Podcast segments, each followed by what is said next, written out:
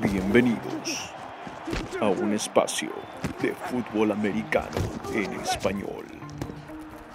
Ajusten sus oídos y colóquense el casco parlante.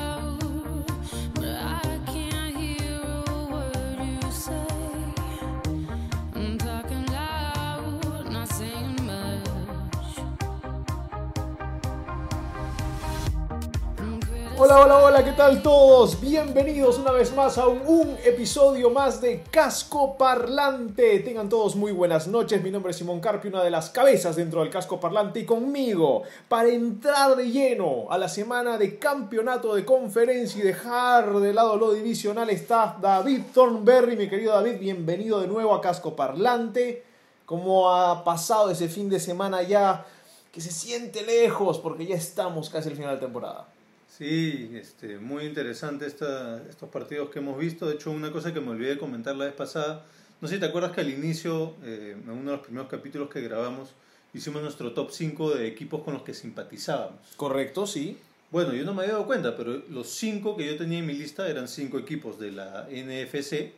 Los 5 entraron a playoffs. Tú eres más del NFC, yo soy más de la AFC, Sí. me parece. Y no solo eso, sino que los 4 que quedaron la semana pasada, los 4 están en mi, en mi top 5. ¿Están los dos en la final de conferencia? Sí, están, están este, 49ers y Packers, están en mi lista. Ahora, mi, no top, es- mi top 5 era, eran Seattle Seahawks, Green Bay Packers, 49ers, eh, Saints y Vikings. Ahora, pero no están tus Seahawks. Ya no están mis hijos. Ya no están tus Seahawks. Ya no. ¿Cómo se siente David Thornberry? Bueno, yo no soy tan hincha de un solo equipo como tú de los Pats. bueno, no sé, yo he visto que tú tienes camiseta de los Seahawks Thornberry, para mí es más que suficiente como para decir, you mad bro? Bueno, lo que pasa es que todavía también hicimos el top 5 de camisetas que queríamos y hasta ahora no nos han mandado ninguna. De hecho, en mi mención rosa de camisetas, si mal no recuerdo, estaba Luke Kickley que ya se retiró. Eso fue un golpe tremendo a mi vida. Bueno, no tan fuerte como los golpes que él recibió y por los cuales se decidió retirarse. ¿no? Sí, pero igual de todas maneras creo que es uno de los jugadores que he podido seguir su carrera desde comienzo a fin. Y bueno, lo estaremos hablando más adelante, pero me encanta y siempre hubiera querido que se hubiera quedado con los Patriots porque él salió de Boston College. Ah, mira.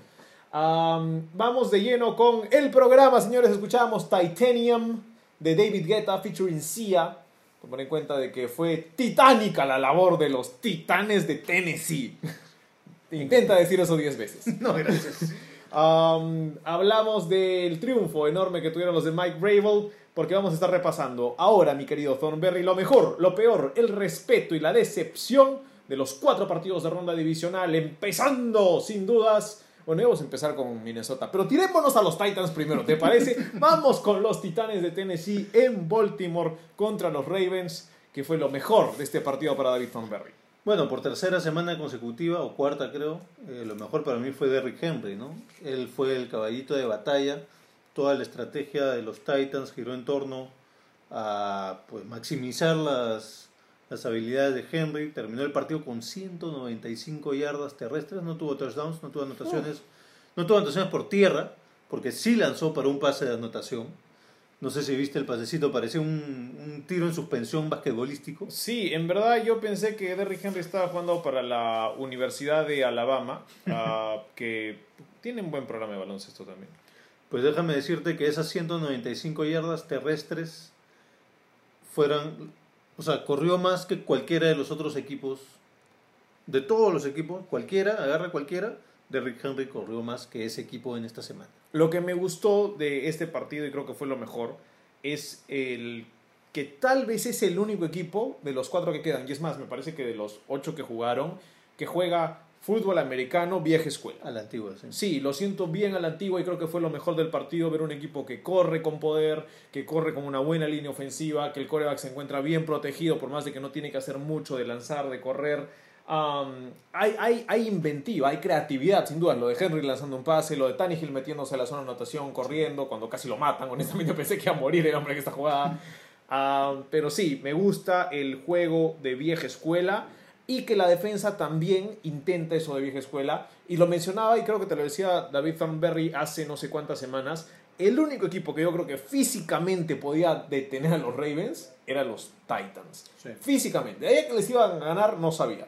Pero en términos de cuerpo, de grande, de fuerte, de golpe, los Titans traen eso a la NFL esta temporada y es uno de los pocos equipos que lo siento así suciamente, pero no sucios en el juego, sino sucios en el tema de, De hacer el trabajo de sucio. hacer el trabajo sucio correcto. Eh, para mí lo mejor del partido. Sí, eh, bueno, yo solo para cerrar con el tema de Derrick Henry, mencionados el, el tema del pase de anotación, fue, eh, tuvo el segundo mejor rating de mariscal de campo de la semana. No puedes de- hacer eso. Detrás de Mahomes. Dios mío. En verdad fue una semana interesante para los corebacks porque muchos tenían sus verdaderas pruebas de playoff. Entonces creo que. Derrick Henry la pasó. Sí, Derrick Henry la pasó. Pasó no- su no prueba intentó. de... Y- Sí, efectivamente pasó su prueba de mariscal. Pasó y pasó el, pasó el pase. Ok, ahí me pasé. Entonces, ah, vamos con lo peor. Yo te pongo lo peor para mí. Ah, me parece que lo peor fue algo que no había pasado todo el año y fue evidente este partido en particular. Y que nadie había dicho esto, porque todo el año, toda la cantaletera, los Ravens son increíbles, magníficos, lo mejor del mundo, y Lamar Jackson es un dios. Nadie pensó de que los Ravens no han tenido que regresar después de estar perdiendo por más de 7 puntos en todo el año. Ah, cierto, siempre han estado en situación favorable, es lo que quiere decir. Exacto, y cuando estuvieron en pequeñas situaciones desfavorables como Cleveland, no lo lograron. Y uno pensaba y decía, qué raro, perdieron con Cleveland. Y eso era, de que no tenían la capacidad de regresar como lo puede hacer, no sé, cualquier otro coreback que se dedica solamente a lanzar y no a correr. Entonces creo que esa puede ser la deficiencia que encontraron los Ravens, pero recién la encontraron en el peor momento, de que no podemos agarrar y tener 40 pases por partido, como un Kyler Murray, y tratar de regresar. O como un Russell Wilson, o como un Rogers, un Garoppolo. No tienen eso en Lamar Jackson, y creo que eso fue lo peor del partido. Ver a los Ravens casi ahogados, porque no sabían cómo avanzar gran cantidad de yardas sin dominar el encuentro. Cierto. Y mm, bueno, yo te voy a decir que fue lo peor para mí y en verdad está atado con mi decepción, así que te voy a dar los dos en uno. ¿eh?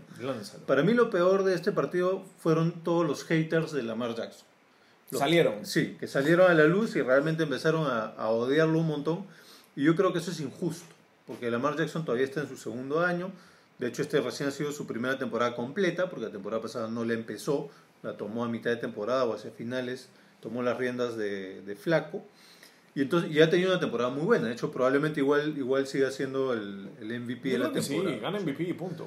Y entonces que ahora salgan los haters a decir, pucha, no supo lidiar con el, con el partido, me parece eh, bien injusto. Hay, hay por ahí un, poquito del análisis que es cierto, que lo voy a mencionar en, en un partido más adelante, pero para mí me parece bien injusto los haters. Para mí los haters de, de Lamar es, es lo peor de este partido. Ahora, ¿qué, eh, ¿cómo llego a- al tema de la decepción?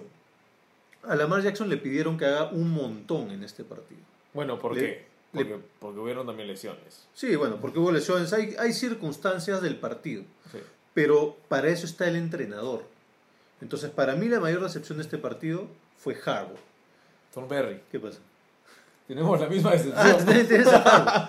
Sí. ¿Por qué? Porque le, le exigió demasiado. O sea, no logró manejar las circunstancias del partido. Simplemente le chantó toda la responsabilidad a Lamar Jackson. Lamar Jackson lanzó 59 pases y además tuvo 20 acarreos. O sea, le pidieron básicamente que él haga todo solo. Y obviamente cuando el pides eso a un mariscal de campo de segundo año y no le da mucha ayuda, no te malees, no le puedes, no le puedes pedir tanto. Tienes que protegerlo un poco. ¿Qué pasa? Thornberry, acá dice que Harbaugh no tenía plan B. Tú acabas de decir eso. Correcto. Es que sí, yo estoy de acuerdo contigo en eso. Para mí también. John Harbaugh basó todo su juego ofensivo en tenemos a Dios detrás del centro, así que no importa. O sea, yo no sé si, si fue eh, una decisión racional y consciente, porque creo que hubo distintas circunstancias del partido que obligaron a que dentro de la cancha se maneje así. Pero Harbaugh tiene la experiencia y debería tener la visión para intentar controlar esas situaciones y sacarlo del apuro a su mariscal de campo. ¿no? Yo estoy de acuerdo contigo en el sentido de que no le puedes dar tres acarreos a Gus Edwards solo porque se te lesionó Mark Ingram y le diste seis. O sea, en el, eh, tiene, no utilizaste acarreos con Marquise Brown, cosa que hiciste toda la temporada. Le lanzaste más pases a los receptores que a los alas cerradas, cosa que no hiciste en toda la temporada. Y le pediste a un chico de. ¿Cuántos años tiene Lamar Jackson? ¿23? Tres, creo, 20, sí, creo que recién que gane un acuerdo, 24. partido de playoffs contra un equipo que estaba dominándolos. Y que honestamente, de ahí nos dimos cuenta también, el segundo mejor receptor de los Ravens es Willie Smith, que no, no lograba quedarse en un equipo hace, hace un año. Entonces hay que ser sinceros, no es de que eh, los Ravens tampoco tenían las mejores armas del mundo, pero lo suplían porque tenían a Lamar Jackson y a Mark Ingram sano, pero Mark Ingram tampoco es un niño. Ahora Mark Ingram tiene ya 30 años, ya ah, con cierta, digamos, barrito en las llantas, y es difícil, ¿no? Entonces, por eso trajeron a Gus Edwards, por eso lo hicieron tomar tantos acarreos durante la temporada, y me parece que los Ravens, que eran el mejor equipo por tierra del año, vieron a los Titans verdaderamente titánicos. En un momento dijeron, ok, tenemos que ir por encima, no tenemos a quien lanzar el balón, no tenemos alguien que realmente sea Davante Adams, como lo vamos a hablar más tarde en, este podcast. No tenemos un, ¿qué te digo? Ni siquiera un Emmanuel Sanders. Y no es por matar a Marquise Brown en esto. Que también tuvo, novato además. Tuvo un buen partido, pero es novato. Esa es la razón. Entonces yo creo que los Ravens, más allá de la derrota, son jóvenes, van a seguir estando entre los mejores equipos de la AFC y tal vez de la liga. Pero sí, John Harbaugh tiene que tener plan B. Sí, o sea, sobre todo eh, para llegar hasta el final de esta aventura, de esta temporada probablemente a la conclusión a lo que llegamos ahorita es que les faltó experiencia y veteranía. Y creo que hasta al coach le faltó eso. Y eso es un coach de Super Bowl. A eso voy, ¿no? Les faltó entre los jugadores experiencia y veteranía que el coach debió haber suplido él mismo y, no lo supo hacer, ¿no? Por eso para mí también Harbaugh fue la decepción de este partido. Yo te doy mi respeto rápidamente. Creo que no le hemos dado respeto suficiente a una unidad eh, del conjunto de los Titans. Y es que hemos hablado de Brable, y hemos hablado de Tannehill, y hemos hablado de Derrick Henry. No hemos hablado de esta excelente defensa que tienen los Tennessee Titans. ¿Por qué? Porque no me parece que sea una defensa que sea como la de los Bears del 85. Es más, me parece que hasta la de los 49ers en este momento es mejor. Pero la defensa de los Titans está robando balones en el momento oportuno. Y eso hizo la defensa de los Saints cuando le ganó a Peyton Manning, y eso hizo la defensa de los Patriots cuando ganó sus Super Bowls, las defensas oportunistas que pueden quitarte el balón en momentos claves son las defensas que ganan partidos. Esta defensa de los Titans lo está haciendo y creo que hay que darles crédito. Respeto para ellos. De acuerdo. Mi respeto se lo voy a dar al sentido del humor de Mike Ray. Ay, Dios mío, Thornberry. ¿Por qué? Porque por segunda semana consecutiva. Eh, esta vez se lo doy a su sentido de humor específicamente. Y específicamente eh, al, al golpe que le dio al concepto de matrimonio. Te voy a explicar por qué. En julio de este año, antes de que empezara la temporada, Mike Rabel dijo que él estaría dispuesto para llegar a un Super Bowl a cortarse el pene. ¿Puedo decir pene en este? Sí, sí, si no hay ningún problema. Esto sale en Spotify. Él dijo que estaba dispuesto a cortarse el pene. El miembro, digamos. Sí, el miembro viril. Entonces, le dijeron, este, Mike, pero es un poco exagerado, ¿no? Como que, pucha, un poco extremista. Yo, el, el este, reportero que le entrevistaba, le decía, yo no estaría dispuesto. Y le dijo, bueno, es que tú eres un hombre joven. Yo llevo 20 años de matrimonio. Cuando tú llegues a 20 años de matrimonio, te aseguro que no lo vas a necesitar. ¡Oh! ¡Qué golpe a la esposa! ¡Dios mío, Mike Bravo! Así que ese es mi respeto. Está a punto de, llegar al Super Bowl, Mike Bravo, que tenga cuidado. Bueno, ya dijo que no lo va a necesitar, así que. Ay, señor Mike Rabel. Así que ya saben, 20 años, si llegan a 19 años de matrimonio, creo que es un buen momento para el divorcio. Cuidado, porque ahí puede pasar cualquier cosa. um, eso fue mejor, peor respeto, decepción de Tennessee contra Baltimore. Nos vamos con el que Don Thornberry había elegido para que sea el primer partido que son los Vikings contra los 49ers. Está en, cuenta, cronológico, ¿no? Estaba en cronológico. Fue el primero, eh, fue una linda tarde en California, un poco fría, un poquito bien ventoso, sí. Uh, pero igual bastante jugable. Vamos con lo mejor, mi querido Thornberry, ¿te parece si me lanzo aquí? Um, para mí lo mejor de este partido, y creo que hay que ser sinceros, es un tema para mí más histórico. Es de que siento que hay un cierto tributo shanahanesco de, de Kyle Shanahan hacia Mike Shanahan eh, en este partido por el tema de cómo corrieron el balón.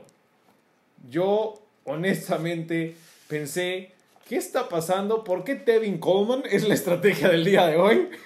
Tevin Coleman tuvo 22 carreras, 105 yardas, 2 touchdowns, le corrió por encima al otro equipo. Morste tuvo 12 para 58. Brida también tuvo acarreos, corrió Divo Samuel, corrió lo corrimos todos.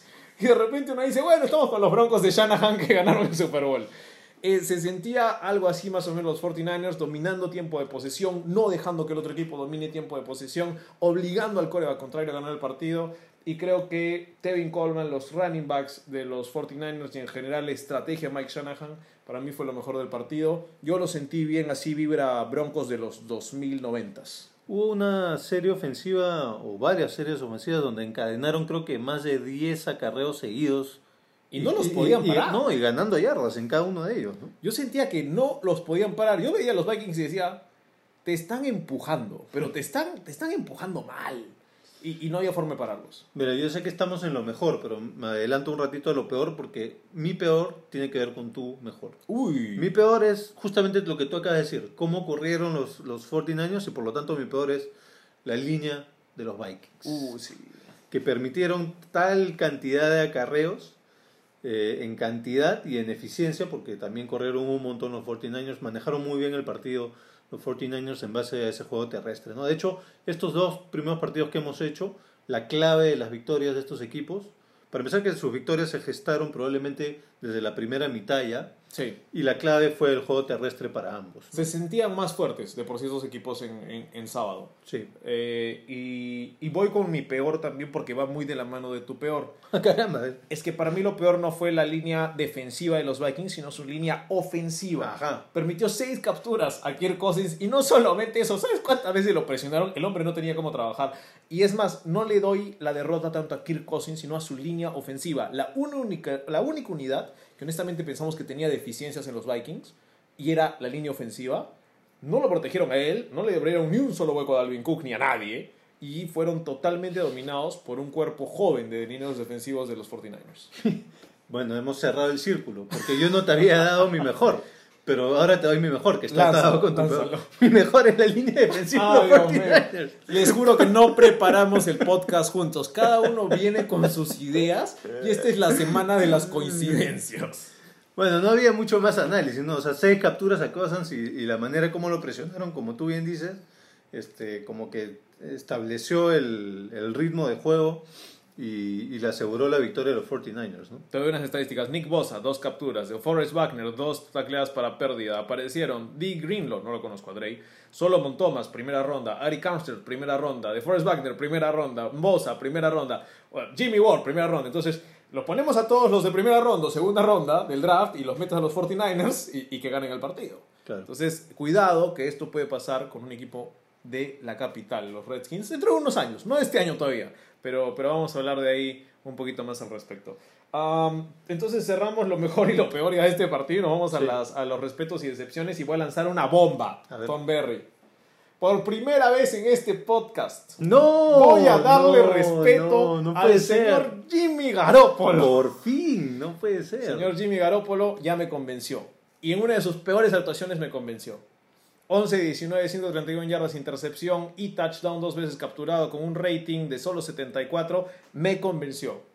Porque en un partido extremadamente complicado, de alto impacto, donde también se jugaba contra una defensa de alto octanaje como la que puede ser la de los Vikings y que lo llegaron a golpear, for- forzaron fumbles por todo lado, bueno, forzaron uno de, brida, este, tuvieron intercepción, jugaron bien, la defensa de los Vikings no creo que es la causa de la derrota, pero creo que Garópolo verlo físicamente en la línea, comandando el huddle, haciendo los cambios en la línea, viendo a Shanahan entendiendo totalmente el campo, Vi un líder, vi un líder, vi a alguien que estuvo en control todo el partido, más allá de que el juego por tierra fue el, foco. Él puede ganar partidos, él puede dejar que el juego por tierra gane partidos. Convencido de que Jimmy Garoppolo es un core de franquicia, no te voy a decir el mejor de la liga ni nada por el estilo, pero los 49ers tienen un coreback de verdad, al menos por el, por el futuro cercano. Y sí, mientras se mantenga sano, yo no tengo ningún problema. Si es que no se mantiene sano, lo veo como un Carson Wentz, como mínimo, pero sano es, es de lo mejor que hay. Sí, yo- no creo que Garoppolo fue tan exigido en este partido. Creo que bueno, manejó lo que tuvo que manejar, pero todo toda la, el éxito de los 49ers pasó más por la estrategia de juego, el juego terrestre y la defensiva. Y Jimmy G hizo lo que normalmente hace, ha estado haciendo Tom Brady en los últimos años, que es en donde se le requería, en donde era necesario, por aquí, por allá, en contadas este, oportunidades. El clásico, ahora sí. Sí, eh, o sea, gestionar el partido, digamos, ¿no? No fue tan exigido. Yo ya le había dado respeto semanas anteriores, así que este, no creo que es una falta de respeto decir, decir lo que estoy diciendo ahorita, ¿no? Creo que la victoria de los 49ers eh, tuvo que ver con otras cosas. ¿Y el respeto a quién se lo echas, mi querido Thornberry? Yo le doy mi respeto a Kendrick Bourne, receptor que no había estado figurando en los últimos de la partidos. dinastía Bourne. No, no necesariamente. Pero lo que te decía hace un ratito es que este partido se, lo ganaron los 49ers para mí en la primera mitad. Y en la primera mitad es donde Bourne tuvo sus recepciones clave, porque tuvo pocas, tuvo tres, pero para 40 yardas. Pero las tres fueron clave y una de ellas incluso fue el primer touchdown que ayudó a eh, empezar a, que gire la rueda de los 49ers. Y entonces yo no, lo, yo no lo tenía en el mapa, Bourne, porque mucho más teníamos a Divo Samuel y a Sanders y obviamente a Kittle, que no vio mucha acción en este partido, eh, en cuanto a recepción, porque en, to- en cuanto a bloqueo sí, pero a Bourne yo no lo tenía en el mapa. Entonces ver que tuviese esos momentos clave al inicio del partido, sí para mí me sorprendió y se ganó mi respeto. Correcto, me gustó, me gustó la participación y tal vez realmente tienen un tercer receptor ya los, los Niners, cosa que Tal vez. no tenían hace, hace un tiempo. Y bueno, regresa Goodwin el próximo año todavía, entonces deberían tener a un, un receptor más. Goodwin. Um, hay- otro Goodwin. Ah, ya. No el Goodwin de los Goodwins, el, el otro Goodwin. Eh, es- el de los Bucks es Godwin, además. No es Goodwin. Este es Goodwin. Ah. Um, bueno, tomar en cuenta de que yo le voy a dar mi decepción de este partido. Ah, vamos con la tuya primero. Vamos Ya. con la tuya. Quiero, quiero cerrar con la mía. Mi si decepción es una decepción sumamente egoísta. Porque yo le había apostado al over en este partido. Ya. ¿Y qué es lo que pasó? Todo lo que hemos dicho ahorita del, del juego terrestre de los 49ers para gestionar el resultado. Entonces, para mí, la ofensiva de los 49ers en la segunda mitad fue una decepción. Si bien tuvieron un montón de yardas, principalmente por el juego terrestre, si bien igual por ahí anotaron 13 puntitos, yo necesitaba que anotaran un touchdown más y algo más. La clásica estoy viendo el partido, pero ayúdame. Sí, pero entonces cuando tú ves el partido sabiendo que necesitas que anoten eh, 8 puntos más y ves que empiezan a gestionar el partido, empiezan a correr, corren una, dos, tres, cuatro, Es diez veces sí. Ahorita te voy Y a no, contar. y no les importa anotar, eso me genera a mí una decepción porque tranquilamente pudieron haber anotado, simplemente que estaban gestionando el Pero partido. no les dieron la gana, pues. Por eso para mí la, la ofensiva de los 49ers en la segunda mitad, mi decepción. Decepcionante para mí, mi querido Thornberry. Ah, un tema que me consterna. A ver. Ya hemos pasado casi una semana, es más, ya hemos pasado una semana, porque esto lo van a escuchar sábado en la mañana seguramente. Ah, ya hemos pasado una semana de esto y nadie ha llegado a hablar, y es triste, de que ni bien se puso el sol es cuando Cousins empezó a jugar peor. Señores, hay que darse cuenta de esto. Esto no es broma. Cuando la noche empezó a caer en California, cuando se acabó la primera mitad, Cousins empezó a jugar peor. Kirk Cousins jugó de una de la tarde, de cuatro de la tarde, no en la noche. Último cuarto, Cousins era lo peor que había en el partido. Y sí, tal vez no era culpa, pero honestamente quiero hablar de esta decepción graciosa. Yo lo dije, me parece, Cousins va a tener una gran primera mitad, segunda mitad más o menos. Miren los números. Tuvieron cero puntos los Vikings toda la segunda mitad. Entonces, creo que Kirk Cousins es una gárgola revertida y nadie nos ha dicho. Así que cuidado con eso para la próxima temporada. Apuesten primera mitad los Vikings cuando jueguen temprano en la tarde y tal vez váyanle, váyanle en contra a la segunda mitad. Es mi decepción de que ya pasó una semana y nadie dijo nada. Buena, buena observación. ¿eh? Es más, consideramos colocar una canción al respecto en vez de Titanium. Así de fuerte estuvo. Poquito egocéntrico hubiese sido, no se me- cosas no se merecía en la canción de la semana. Vamos entonces con el tercer partido, mi querido Thornberry. Houston contra Kansas City en tal vez lo que fue, en mi opinión, el partido más emocionante ¿Qué de- tal partido nos regalaron? de- del domingo, ¿no? Una Bueno, de locura. todo el fin de semana. Una locura. Lánceme lo mejor o quiere que empiece yo. ¿Cómo quiere hacer esto, mi querido Thornberry? Yo te voy rápidamente con mi mejor de este partido, Travis Kelsey. Uh, Cuando empezaba la remontada y Mahomes empezaba a carburar, necesitaba un partner aéreo que le recibiera de todo. Y Travis Kelsey le recibió de todo. 134 yardas por aire, 3 touchdowns, si mal no recuerdo, dos seguidos que son justamente los que ayudaron a empatar el partido. Entonces, eh, Travis Kelsey ayudó a... pr- Primero hubo un momento como que de desesperación, de urgencia, y poco a poco, conforme iban avanzando y, y Kelsey iba recepcionando, eso se volvió un poquito más en seguridad de parte de los Chiefs de que iban a voltearlo. ¿no? Entonces creo que Kelsey en gran parte, por sus recepciones, por sus touchdowns, por su comportamiento en la cancha, Mahomes también obviamente, pero sobre todo Kelsey, es el que ayudó a dar este sentido de tranquilidad a los Chiefs para poder terminar la hazaña, ¿no? La hazaña, por, por si acaso, no la lasaña. Bueno, no sé si se comería la lasaña mi amigo Travis Kelsey, pero sí lo hemos visto comerse otras cosas en reality television. Um, lo que sí, señores, en el tema de los Kansas City Chiefs contra los, contra los Texans, para mí lo mejor es los corebacks. Mahomes contra Watson, Watson contra Mahomes. Esto fue divertido, esto fue emocionante, esto fue magnífico. Mahomes 23 de 35, 321, 5 touchdowns. Watson 31 de 52, 388, 2 touchdowns. Capturado más Watson, no tanto Mahomes por la línea ofensiva claramente, pero Mahomes tuvo un rating de 95, perdón, de 134 y Watson de 195. Eh, los dos jugaron excelente. Yo vi dos de los mejores corebacks que he visto toda la temporada, las mejores actuaciones de corebacks que he visto toda la temporada, una contra otra. Más allá de que los Chiefs ganaron, y ganaron por 20, ganaron bien. Pero hay que ser sinceros, ambos corebacks estuvieron impresionantes y creo que son el ejemplo de lo que es el fútbol americano hoy en día en la NFL o de lo que se espera que sea con todas estas reglas que protegen corebacks y receptores. Pero además de eso, me gustó mucho ver lo que yo creo que puede seguir siendo una batalla en la AFC por años venideros. Sí, a Brady que le queda un año, dos, tal vez tres más. A Roslisberger también, honestamente, con esta lesión más, uno, dos, tal vez tres, no más. ¿Quién más queda de la vieja camada en la AFC? Ya Andrew Luck dijo adiós y ni siquiera era vieja camada, era nueva. Ya no hay un Peyton Manning. Joe Flaco está como para backup. Rivers. Rivers tal vez, pero probablemente salga de los Chargers, tal vez en un equipo de la NFC.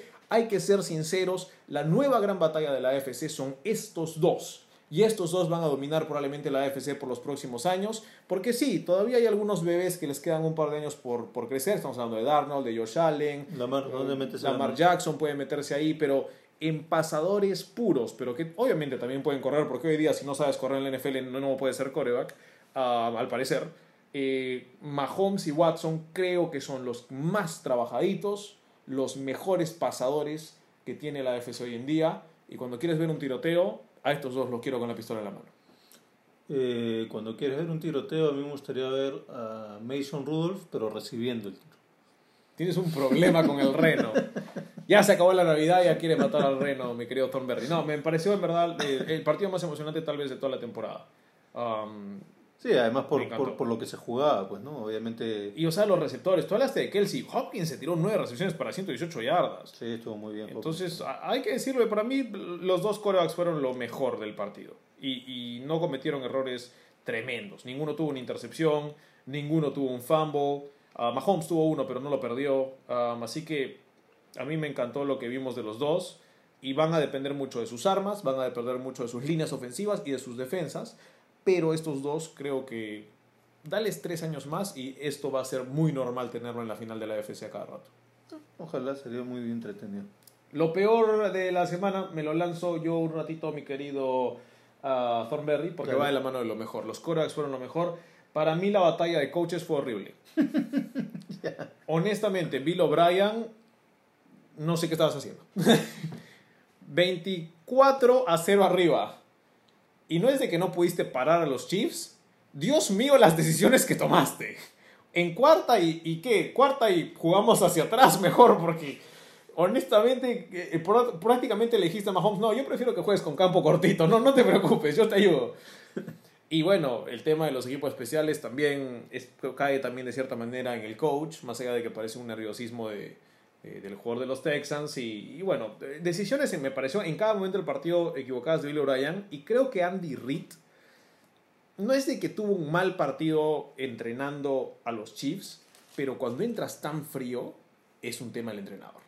Cuando entras tan frío un partido que te meten 24 puntos sin respuesta, más allá de que tengas a, al cañón más grande de toda la NFL a tu costado, no puedes tener esas, eh, digamos, esas confianzas. Y John Harbaugh ya lo demostró en el partido con los Ravens. Hay que tener cuidado. Claro.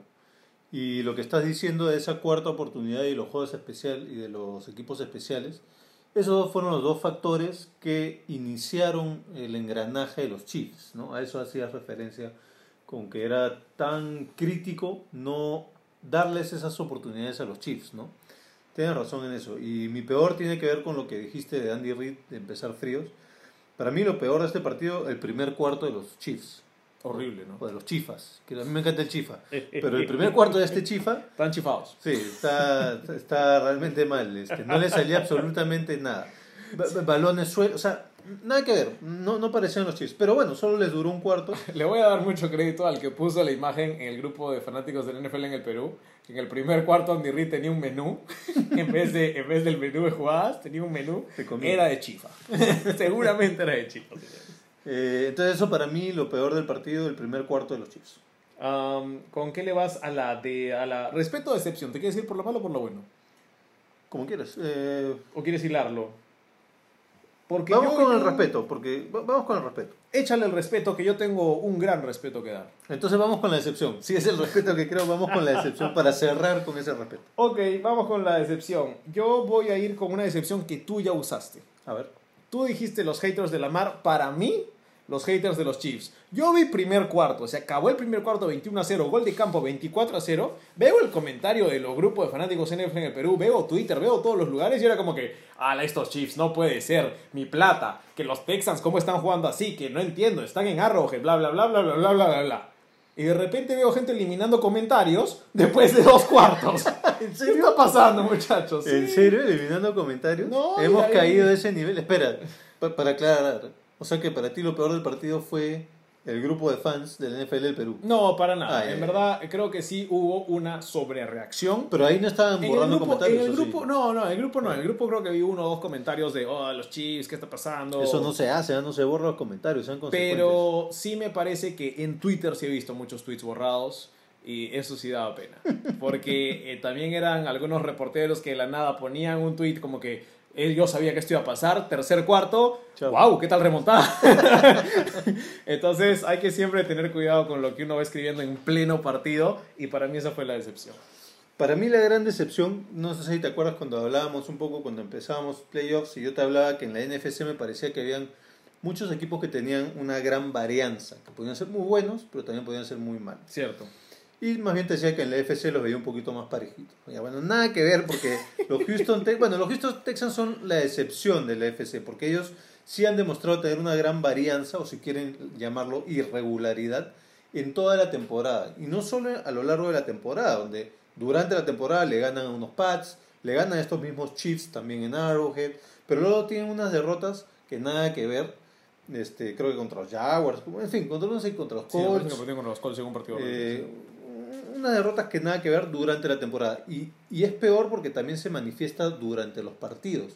El primer partido de playoff que tuvieron contra los Bills fue clarísimo, que en la primera mitad no pudieron hacer nada, estaban 16-0, y en la segunda mitad lo voltearon. Acá les pasó al revés. Depende Empe- mucho de Sean también, creo. Sí, también. Empezaron fuerte el, el primer cuarto y los últimos tres cuartos pues se fueron al tacho. Entonces, con tremenda varianza y tremenda irregularidad, tú no puedes aspirar a grandes cosas. ¿no? Entonces, eso, esa irregularidad de los Texans a lo largo de la temporada y dentro de los mismos partidos es mi decepción. Am, y decir de que recién ahora me viene a la mente, y creo que lo debí haber dicho antes. ¿Tú recuerdas un partido, una de las pocas apuestas acertadas que tuve en la temporada? Sí, así de mal me fue. Am, y le fui más 3,5 a los Texans. Y en otra apuesta le fui menos 3,5 contra los Buccaneers. De visita. Este partido fue eso. Unos Texans que dominan gran parte del juego. Y de ahí yo veía a James Winston lanzar pases de touchdown y yo decía, wow, les van a ganar. Los Buccaneers le van a ganar, le van a ganar, le van a ganar, le van a ganar. Y no, los Texans terminan ganando, terminan ganando por tres con las recontra justas, creo que en un, gol de campo de Fairburn al final o algo así.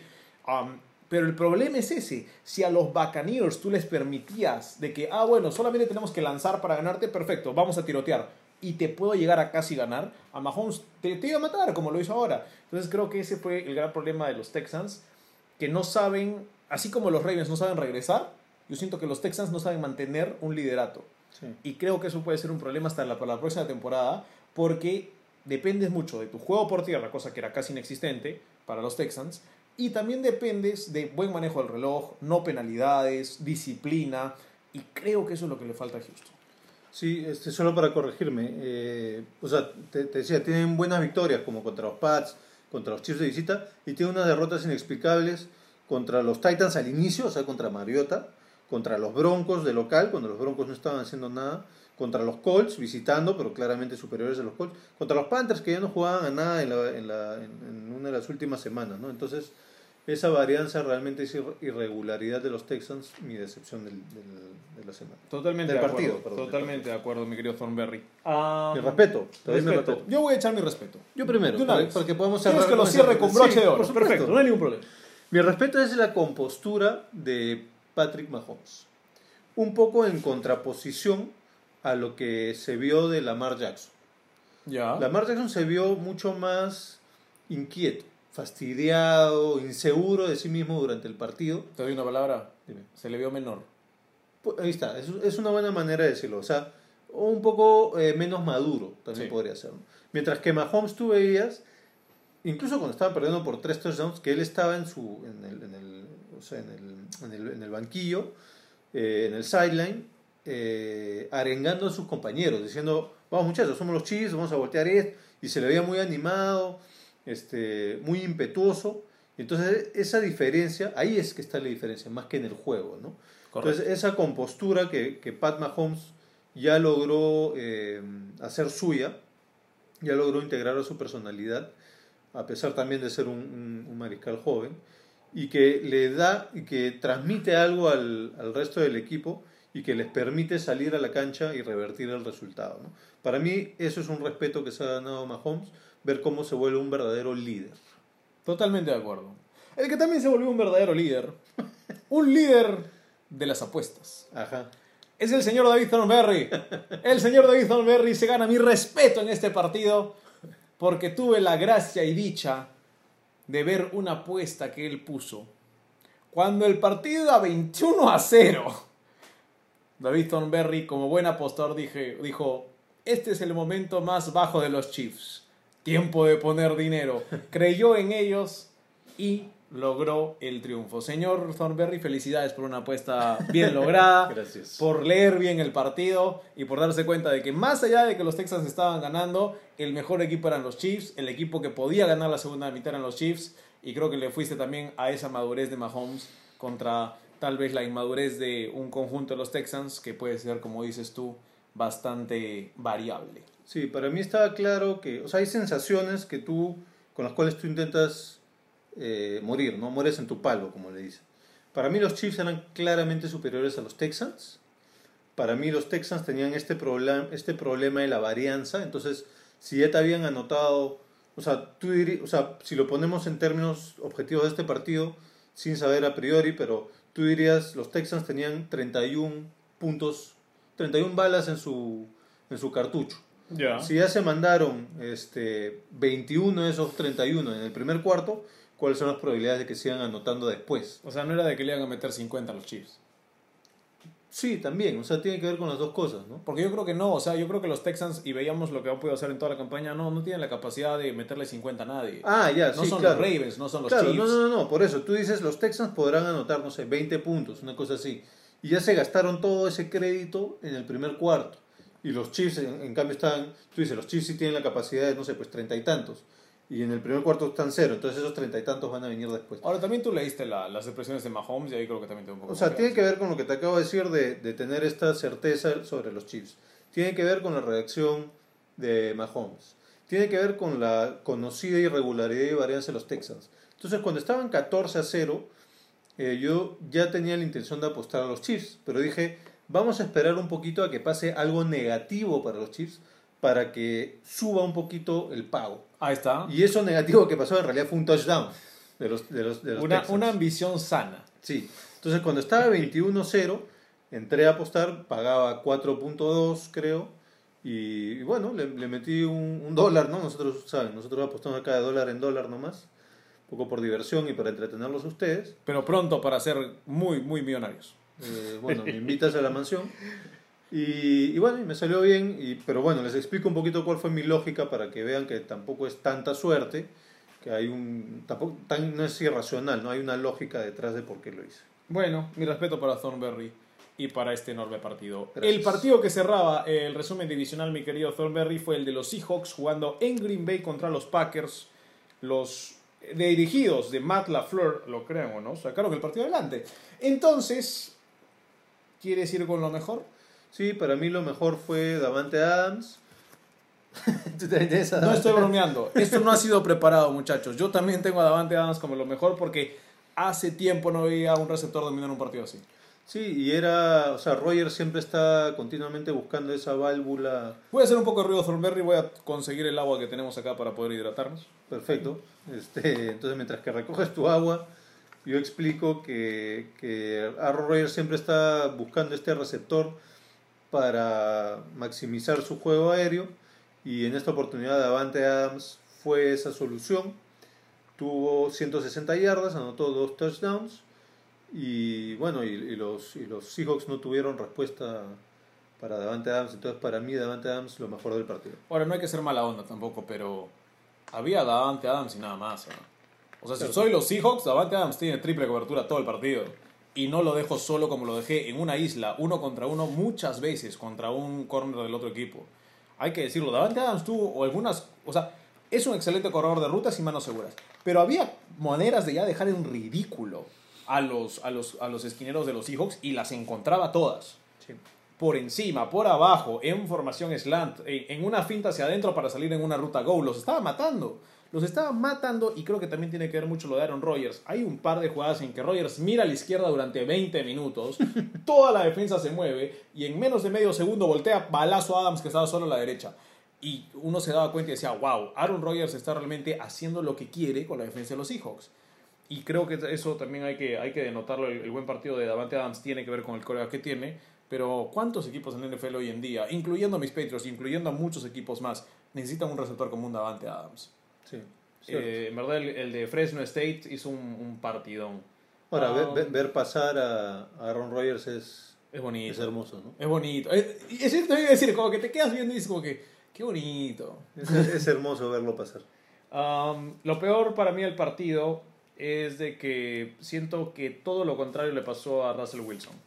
Así como Aaron Rodgers tuvo al mejor jugador de la cancha de su lado y eso lo ayudó a ganar el partido, Wilson no tuvo a nadie. Ah, lo siento, pero la línea ofensiva de los Seahawks da asco, ya no pena. Tu peor es La línea ofensiva de los Seahawks, que Hollister le la- le haya soltado como dos, tres pases, Dios mío, también. Honestamente, para mí en verdad era todo. Más allá, más allá de que siempre decimos, ah, bueno, Metcalf novato de la semana y Lockett eh, es virgen y hace cosas locas.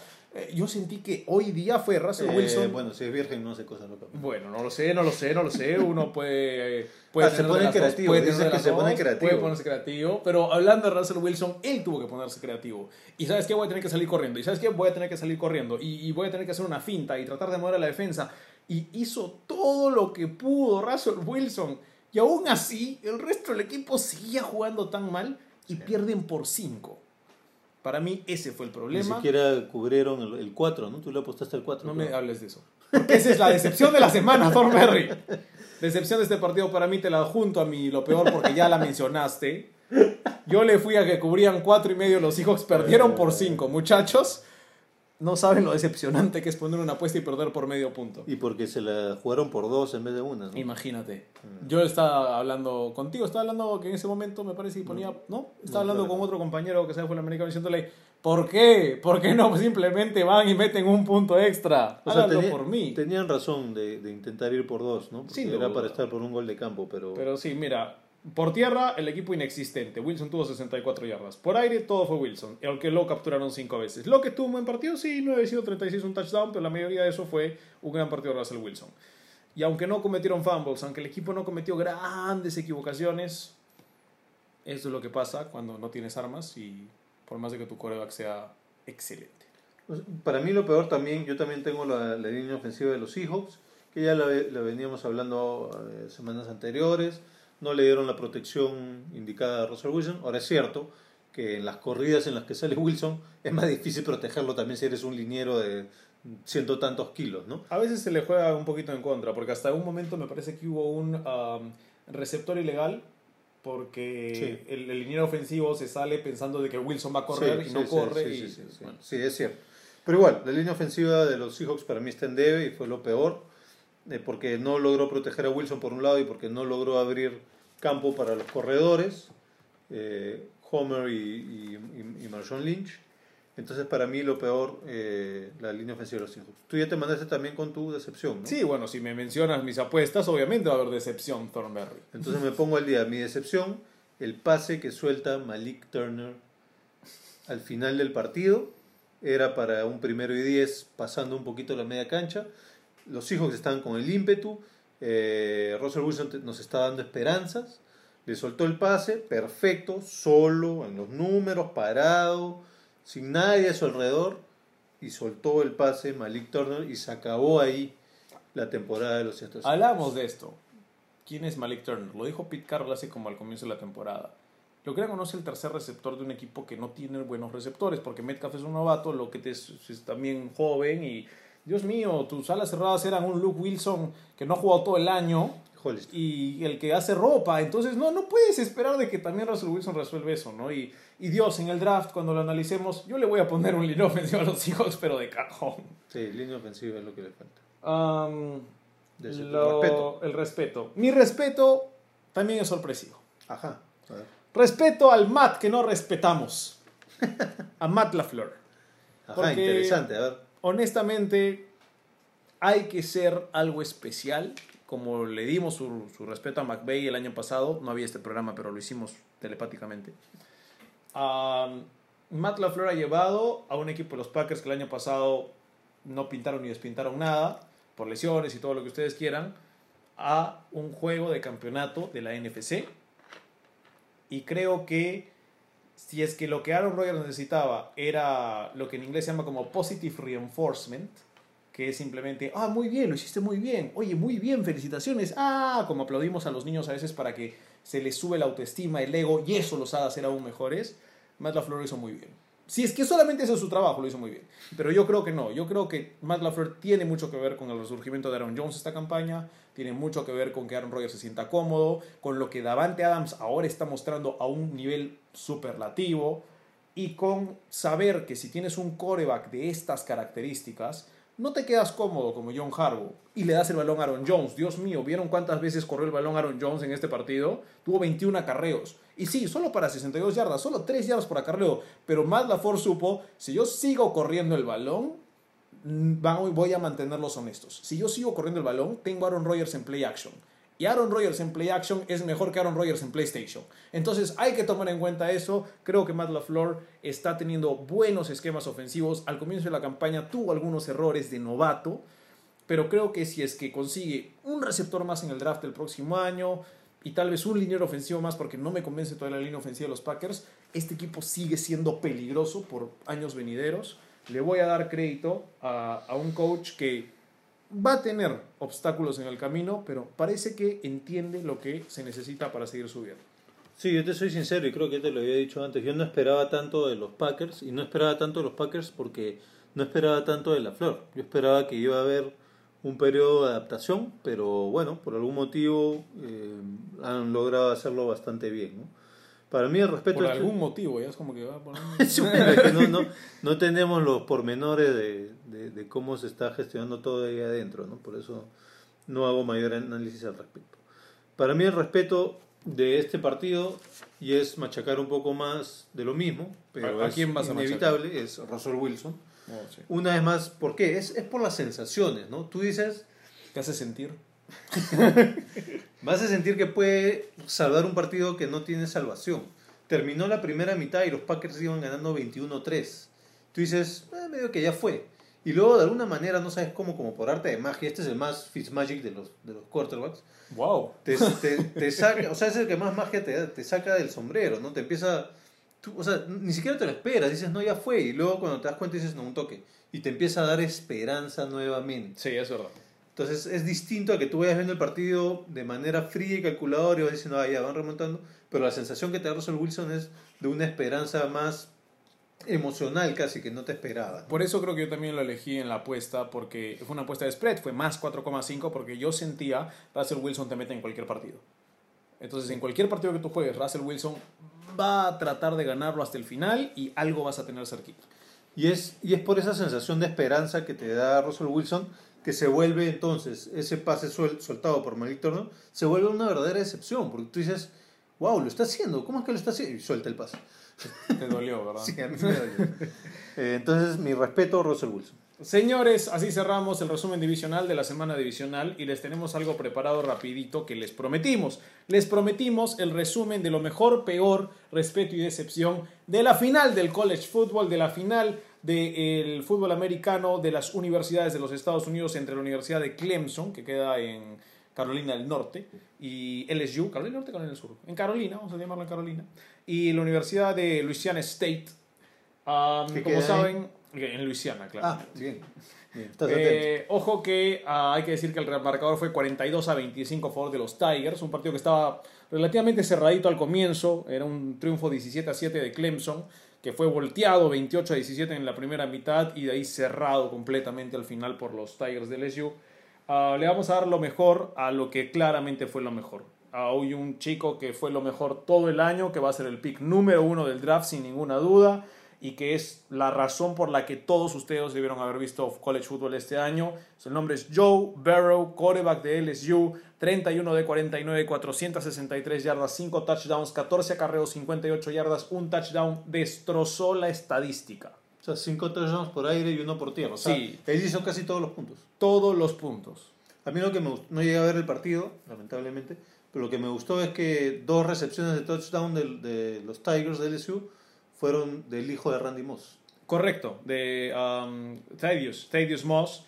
Y bueno, en verdad los receptores de LSU son increíbles y tengo que meterlos también en lo mejor. La conexión de Barrow con Jamar Chase, Justin Jefferson y el mismo Thaddeus Moss y todo, eh, y, Edwards Heller, que es el corredor que tienen, eh, es increíble. Y, creo que mucho hay que darle de crédito a la línea ofensiva, que tiene una buena defensiva, línea ofensiva los LSU Tigers.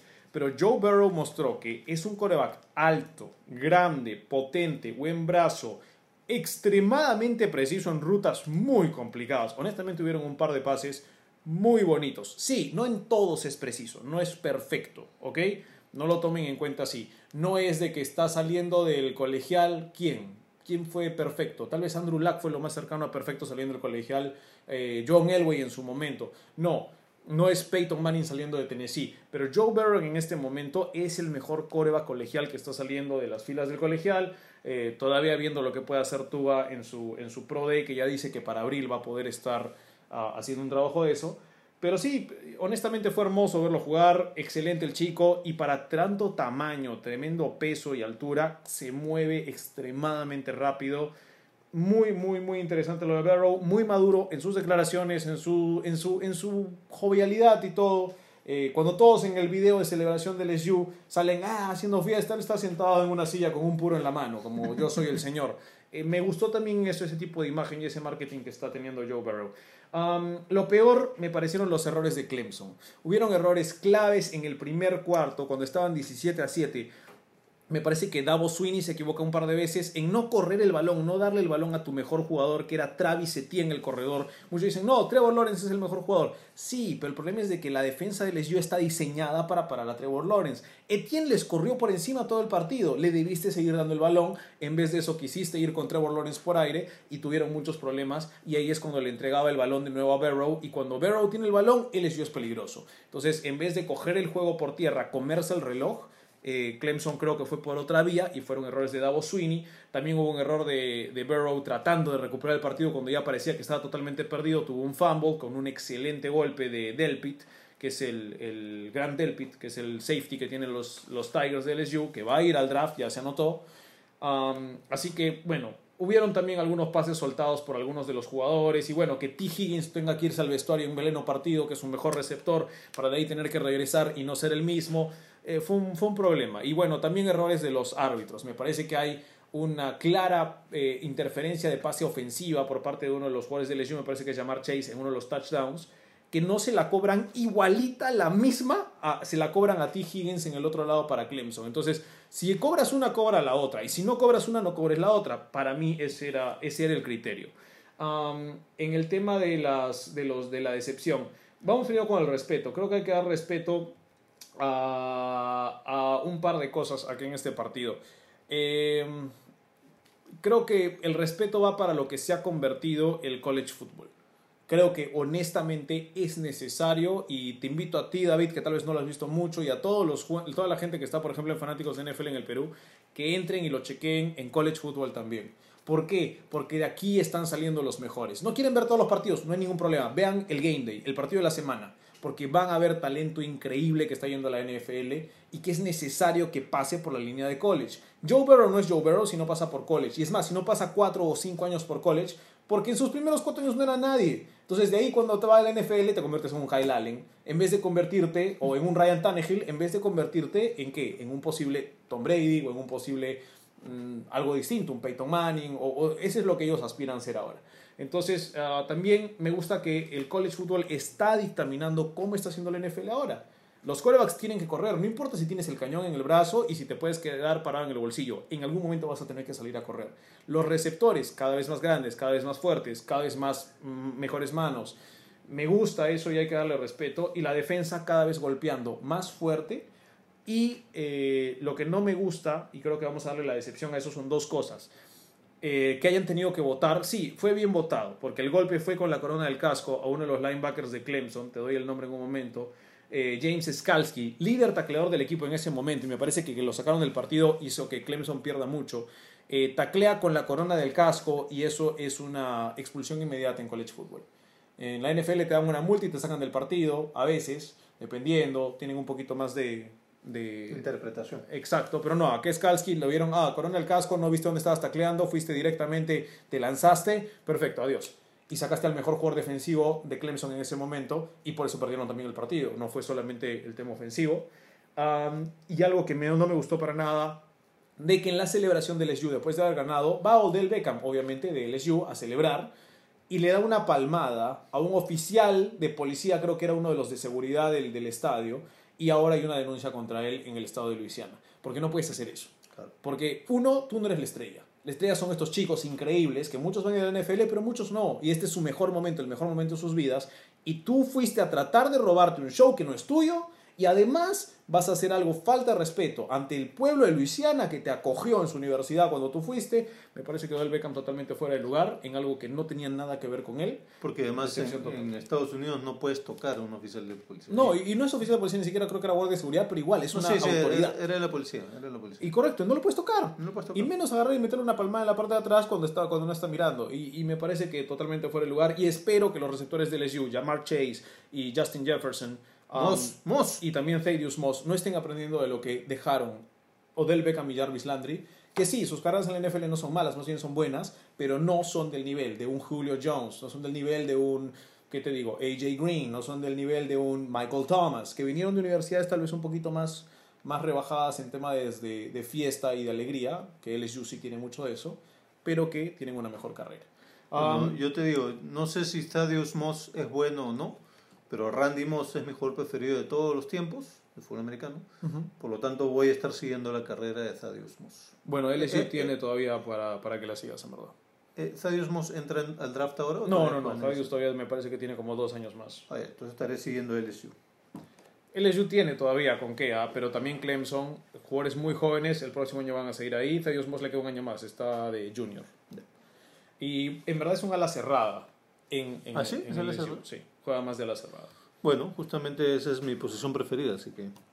Bueno, ahí lo tienen. Ese fue lo mejor, peor, respeto y decepción de lo que fue la final del college football. Nos explanamos un poquito ahí. Y nos vamos directamente a las preguntas de los fans del NFL para hacer el fuego rápido que usualmente hacemos, mi querido Thornberry. ¿Tenemos muchas preguntas esta semana? Sí, ahora va a tener que ser un fuego más rápido de lo usual, Uy, pero Joe Burrow es un buen, es un buen lugar para iniciar ¿estás diciendo que nos vamos a quemar? el segmento, porque Miguel Tataje tiene varias preguntas, pero voy a empezar con la que hace de Burrow. Nos pregunta, gracias Miguel para empezar, fiel seguidor, todas las veces que, que hemos abierto la participación, él ha participado con preguntas y comentarios. Muy correcto, gracias. Nos pregunta, Burrow demostró ser una genialidad de QB y muy merecida primera selección. ¿Lo tomarán los Bengals? Y si es así, ¿será el factor para ver a los de Cincinnati por lo menos en una final de conferencia? Rápidamente, sí, claro que será los Bengals lo elegirán, ¿no? Sí, para mí es definitivamente el pick número uno. ¿Por qué? Porque los Bengals no tienen coreback. Andy Dalton se va. Sí, sí. Y, y la otra opción es Tua. Tua no vamos a ver hasta abril que puede, que puede mostrar, porque recién ahí es su pro day, digamos, o su, o su día de entrenamiento. No va a entrar, creo, en el combine ni siquiera. Am, y el otro factor importante es de que quieres cambiar una, una mentalidad, quieres cambiar una cultura. Joe Burrow cambia mentalidad, cambia cultura. Um, que si lo podemos ver en una final de conferencia, eso ya depende de muchos factores. Primero, Sí, no depende solo de él, todo el equipo, ¿no? el tema es de que Zach Taylor entró este año. Entonces, recién ahora está eligiendo a su coreback. Para que lo pueda desarrollar, tomen en cuenta de que Mahomes tuvo que estar un año detrás de Alex Smith. Deshaun Watson tuvo que comerse un par de años de que lo golpeen todo el día. Sam Darnold tuvo mononucleosis. Baker Mayfield en dos años no es impresionante. Kyler Murray tuvo una temporada horrible en, en términos de triunfos y derrotas, por más de que él jugó bien. Entonces, ¿qué es lo que va a pasar con Joe Burrow? Paciencia. Hay que darle una línea ofensiva. Los Bengals no tienen una. Hay que darle receptores. AJ Green ha estado lesionado todo el año. Y sí, por más de que tienes a Ross Javoid, me parece que falta algo ahí. Y AJ Green además creo que es agente libre, yo no creo que regrese a los Bengals. Correcto. Tienes buenos corredores. Joe Mixon es un muy mejor amigo para poder darle a, a, a Joe Burrow. Esperemos de que, de que siga creando esa conexión. Um, y la defensa. La defensa de los Bengals tampoco es wow. Entonces, yo creo que ya encontra su coreback, chévere. Pero va a tener que tener un par de años para crear un equipo. Sí, de acuerdo. Otra pregunta, la pregunta inicial de Miguel.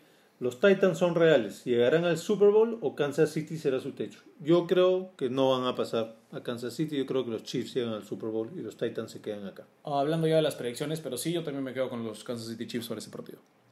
Su tercera y última pregunta es, ¿es el final de Antonio Brown ahora que su propio agente ha cortado lazos con él?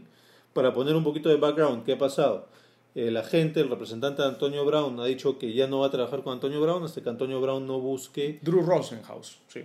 hasta que sí hasta que Antonio Brown no busque ayuda eh, counseling que le dicen no o sea Terapéutica. terapéutica no Entonces, porque ha tenido otra serie de acciones yo creo que sí que es el final de Antonio Brown ¿Te parece el final de Antonio Brown? sí yo creo que sí Yo creo que no.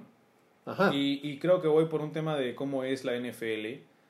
A Josh Gordon lo atraparon fumando marihuana como 40 veces. No una, como, como 900 veces. Y, y sigue en la liga. O sea, podría seguir en la liga, ya no está. otra vez lo han vuelto a Pero Dios, ¿entiendes? Entonces, lo vimos en diferentes casos. Y con vicios. Yo no veo vicios en Antonio Brown.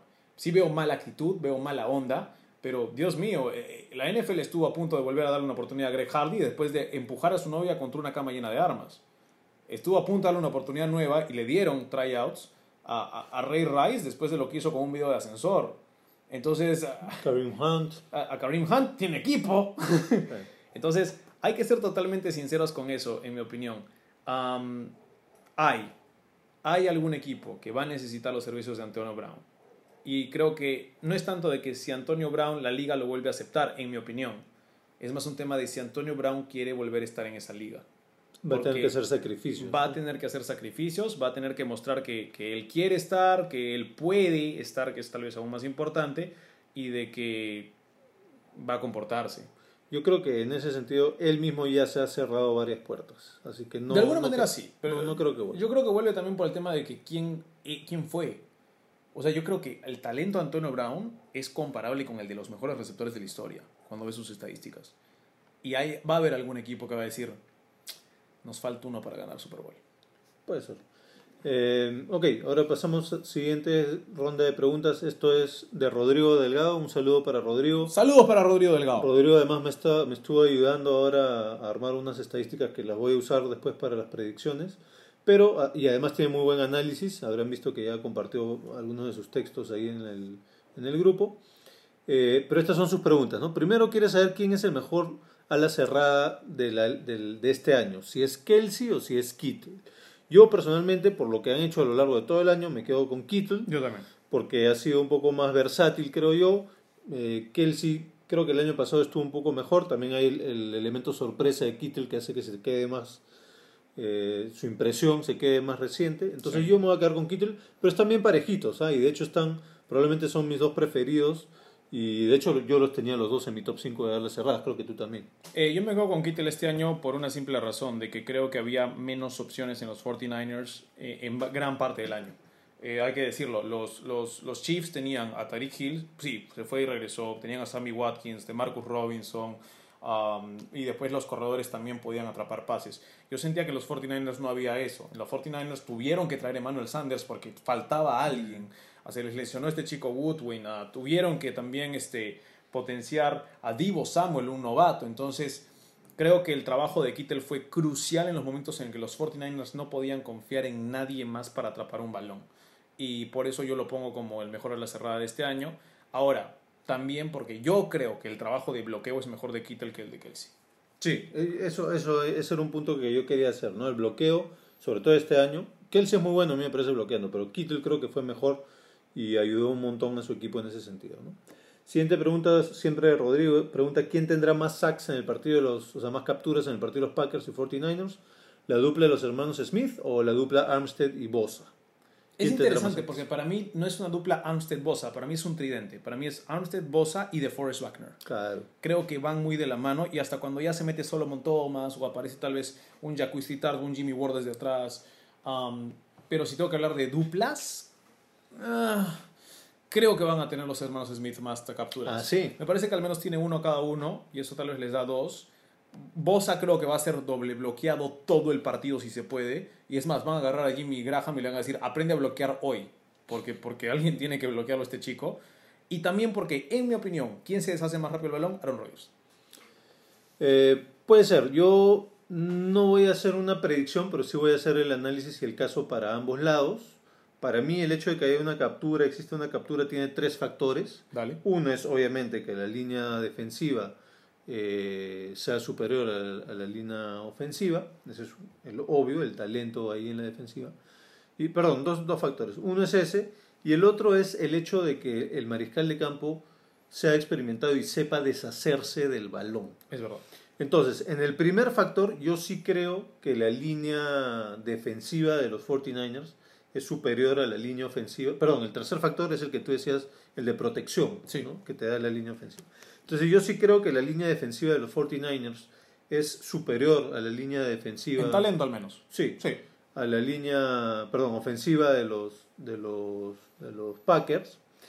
Eh, pero sí creo que Rogers es mucho más experimentado que Garoppolo y sabe más cómo deshacerse del balón y prevenir las capturas.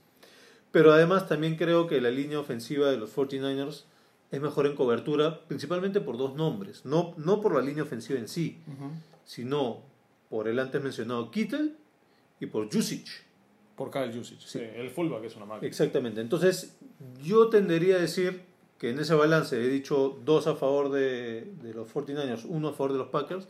Yo tendería a decir que creo que los Packers van a tener más capturas, aunque me sorprendería que Rogers permita que eso suceda. Por eso O sea, no los hago una 49ers. predicción. ¿Tú crees que los 49ers van a tener más capturas? Sí, sí. Um, sí, lo que yo sí creo que va a ser interesante es de que la línea de los 49ers es joven. Y me parece que un factor interesante en ese partido va a ser el conteo de Aaron Rodgers. El conteo Mm. silencioso, que de la nada Buen- pega un grito, Buen punto, muy buen los puede punto. hacer saltar. Eh, véanlo, me parece que va a pasar un par de veces y esas jugadas libres puede pasar cualquier cosa. Muy buen punto. Y además el hecho de que te, eso te condiciona a que ya no seas tan agresivo en, en búsqueda del... Muy buen punto, no lo había pensado, es un buen punto.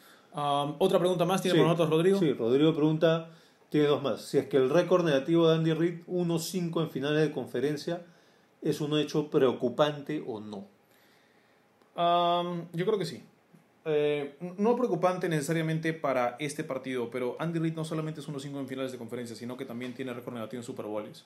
¿Cierto? Entonces, y no ha ganado ninguno todavía. Exacto, entonces para mí el problema no es ahorita, uy, no creo que le pueda ganar los Titans. Yo creo que le pueden ganar, pero Yo creo que le van a ganar. cuando llega al Super Bowl también siento que ahí juegan ese récord.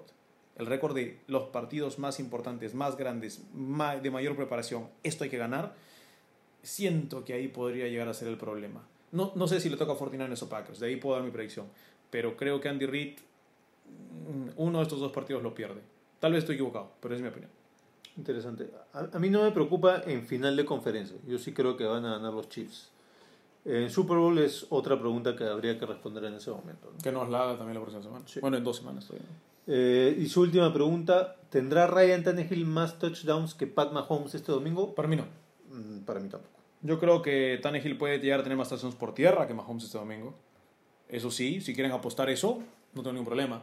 Pero más touchdowns, yo creo que no, porque la fortaleza de los touchdowns de los Titans viene por parte de Derrick Henry. Y también porque en general el juego por tierra y touchdowns por tierra de los Chiefs son escasos. Especialmente si se van a enfrentar a un equipo más grande y más fuerte en línea. Entonces yo creo que esto va a depender de que los Chiefs, Mahomes, encuentre a Tyreek Hill. van. Y cuidado, los Titans van a ver el partido que los Patriots jugaron contra los Chiefs la semana, el, el año anterior. Y yo creo que van a tratar de emular eso. Sí, para mí también, ¿no? Lo que tú dices, la, la tendencia de los Chiefs es más el juego aéreo, entonces eso le da más chance a Mahomes de tener touchdown.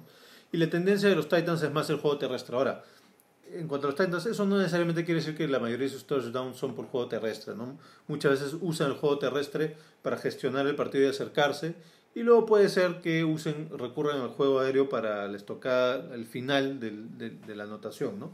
Pero creo que por- eh, proporcionalmente y probabilísticamente los Chiefs y por lo tanto Mahomes deberían anotar más touchdowns por aire.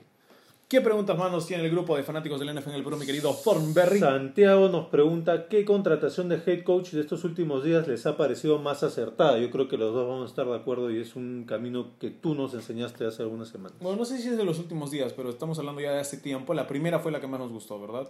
Sí, de hecho tú ya antes de que pasara decías que te encantaba Ron Rivera para Sí. los Redskins. Eso fue lo que pasó y más mientras más lo pienso y más he conversado contigo, a mí también me ha parecido que Ron Rivera a los Redskins ha sido la más acertada. Ahora sí creo que le falta um, ofensiva, pero vamos a ver. Y el tema de Mike McCarthy es interesante porque justo estábamos viendo en la mañana de que le permitieron los Cowboys contratar completamente a su, a su, a su saga de, de entrenadores y todo su cuerpo técnico. A McCarthy. a, a McCarthy en los Cowboys. pero y, trajo a Mike Nolan, te dije que iba a traer a Nolan como corredor defensivo, lo trajo.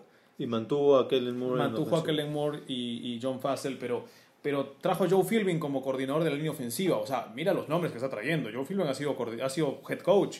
Trajo a Jim Tom Sula de coordinador de línea defensiva. Mira los nombres que está trayendo. Jim Tom Sula también ha sido head coach. No debió serlo. Eh, pero acabas de decir mira.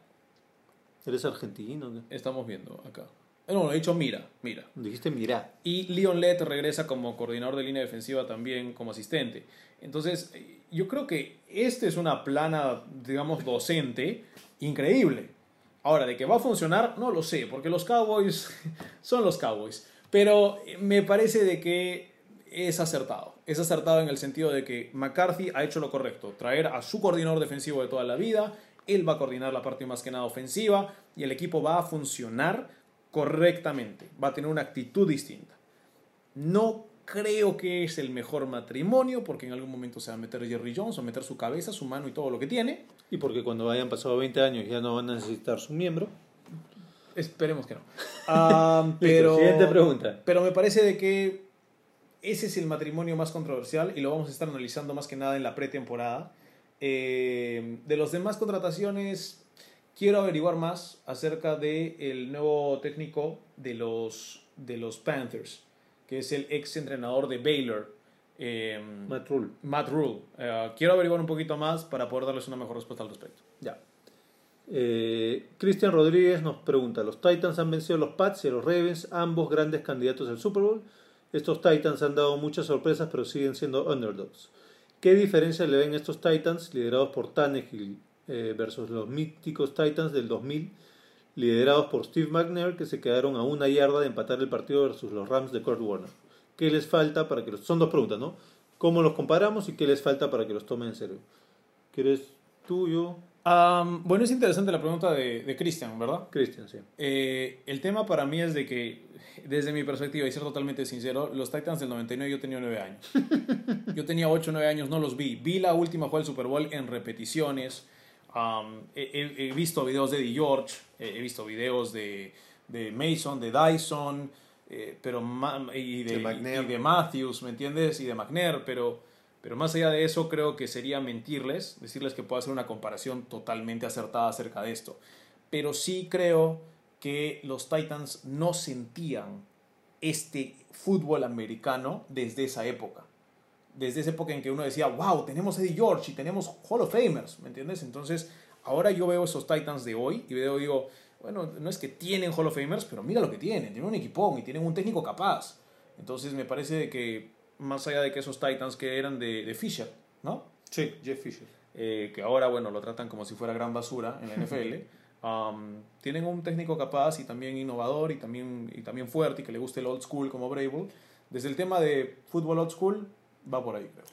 Yo, bueno, yo no voy a decir qué edad tenía, pero la verdad es que vi partes de ese partido, yo todavía no estaba del todo sumergido en el interés por el fútbol americano.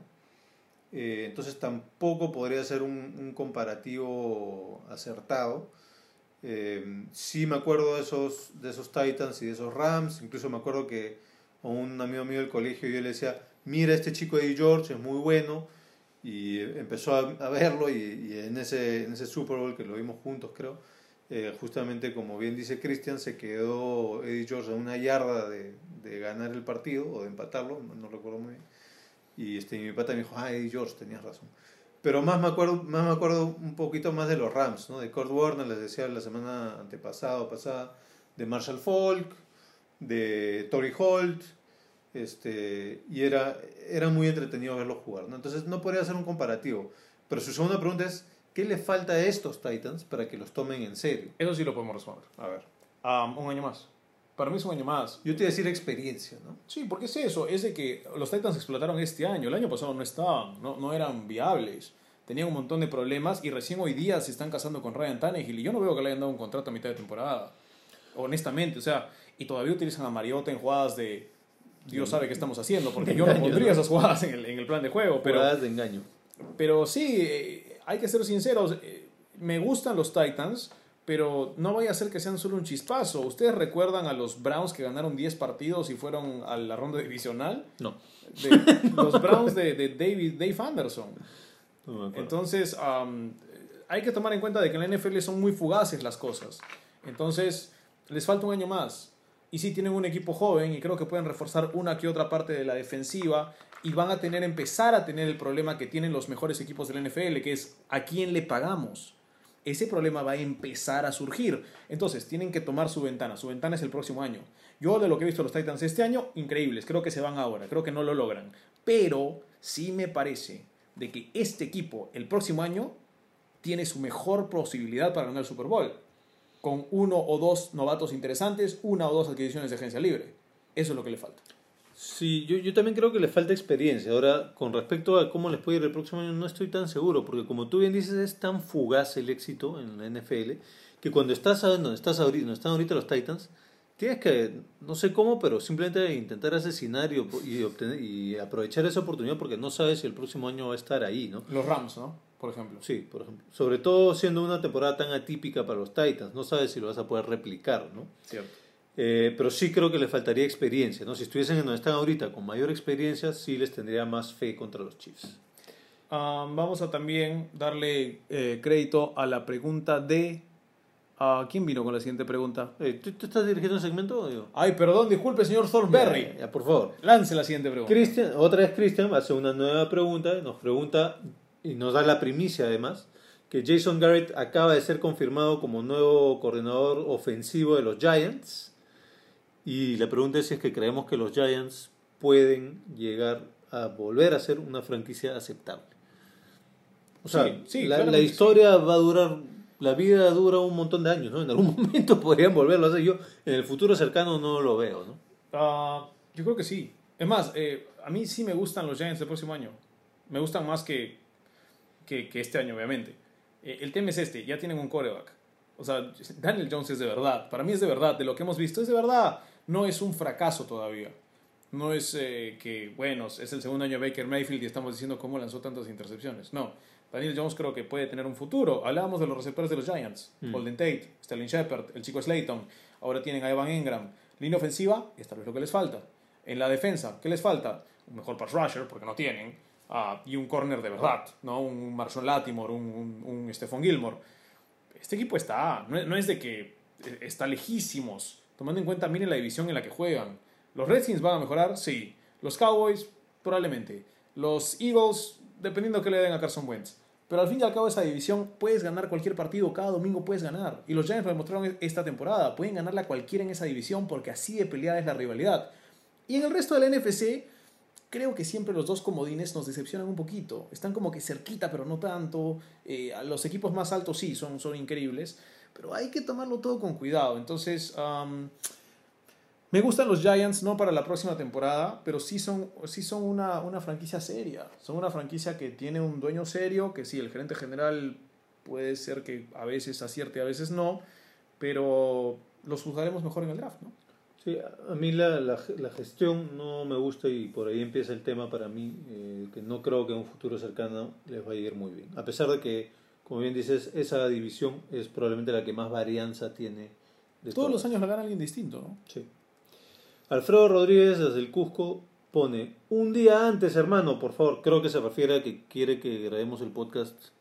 Sí, esta vez lo antes. grabamos. Así lo que grabamos- por favor haz tu descargo. Lo grabamos ¿Quién fue responsable? de Fui responsable yo. Honestamente, ah, tuvimos que aplazar un poco el tema de el tema del, del- de cuándo grabábamos. Ah, así que lo estamos haciendo para sábado, que es un día antes de domingo. No sé si a eso se refiere, pero lo estamos haciendo así. así que bueno, para los que lo querían un día antes, lo tienen un día antes, justo un día antes del, del, del domingo. Y para los que sintieron que los querían ayer, lo siento, pero nos, nos atrasamos un poquito, particularmente yo, no Thornberry, no, no le voy a echar el pato porque no, no fue su culpa. Listo, entonces podemos ir. Roger Hurtado pregunta, Matt LaFleur, eh, head coach del año. No, no. Dios no. Ah, le doy mi respeto y todo lo que tú quieras. Y yo creo que van al Super Bowl. Y puede ser que lo ganen. Pero head coach del año es alguien que ha hecho mucho con muy poquito. De acuerdo contigo. Y um, lo hablábamos durante la temporada. Tomlin estuvo muy, muy capaz por mucho tiempo, si te acuerdas, Mike Tomlin. Sí, pero igual no llegaron a playoffs, ¿no? Yo, yo pondría una vaguita más, que es quien haya hecho más con menos y que haya llegado a algún lugar in- interesante, ¿no? ¿Tú estás hablando de Mike Vrabel? A ver, para mí te doy mis, mis, mis candidatos. Eh, McDermott de los Bills, Sin que de hecho nos Sí, agarró por sorpresa a todos. sí. Eh, de los Titans, Vrabel, efectivamente. Yo me quedo también con Tomlin en esa candidatura. ¿no? Lo pondré, si quieres ponlo a, a, a Tomlin. Dios mío, se le lesionaron todos sus corebacks, no uno, ¿no? Y Shanahan de los 49ers, que no esperaba tanto de ellos. Al menos no al inicio, ¿no? Bueno, es un equipo que tuvo cuatro victorias el año pasado o algo así. Bueno, Sí. ahora sí tienen un coreback capaz. Yo me quedaría con Shanahan por no es una locura. No es una locura decir que la Flor puede ser coach del año, pero yo no creo que la victoria o el, el tema de cómo le está yendo a los, a los Packers tiene todo que ver con él, sino también Sí. con quién juega con él. Obviamente. A McDermott me gusta como el gran candidato, creo. Como la sorpresa, ¿no? El tapadito. Sí. Yo, yo me voy a quedar con Shanahan porque al fin y al cabo los 49ers han llegado, están llegando más lejos. ¿Podemos hablar de que tal vez es o, Han- o Shanahan o la Flor, dependiendo quién gane el partido? No, porque así, así pierdan los 49ers, yo me quedaría con Shanahan. Lo que podríamos hacer es hablar mejor head coach de temporada regular y mejor, y mejor Ah, head coach mira, mira, temporada mira, regular sí, más playoffs. Eso- Entonces, si me dices sí, sí, sí. solo temporada regular, yo diría Bills. Si dices temporada regular, pero hasta el punto en el que estamos ahorita, yo diría Shanahan. Sí te lo acepto y me parece correcto. Listo. Eh, bueno, eso es todo en cuanto a las preguntas, si no me equivoco.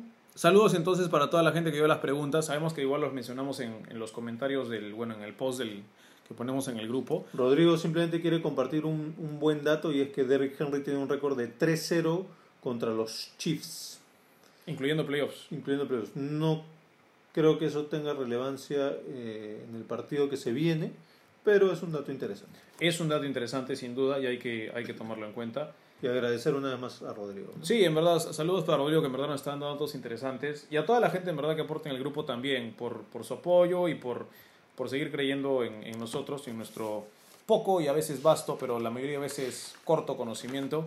Pero Ah, largo podcast. De largo podcast. Corto conocimiento, pero largo podcast.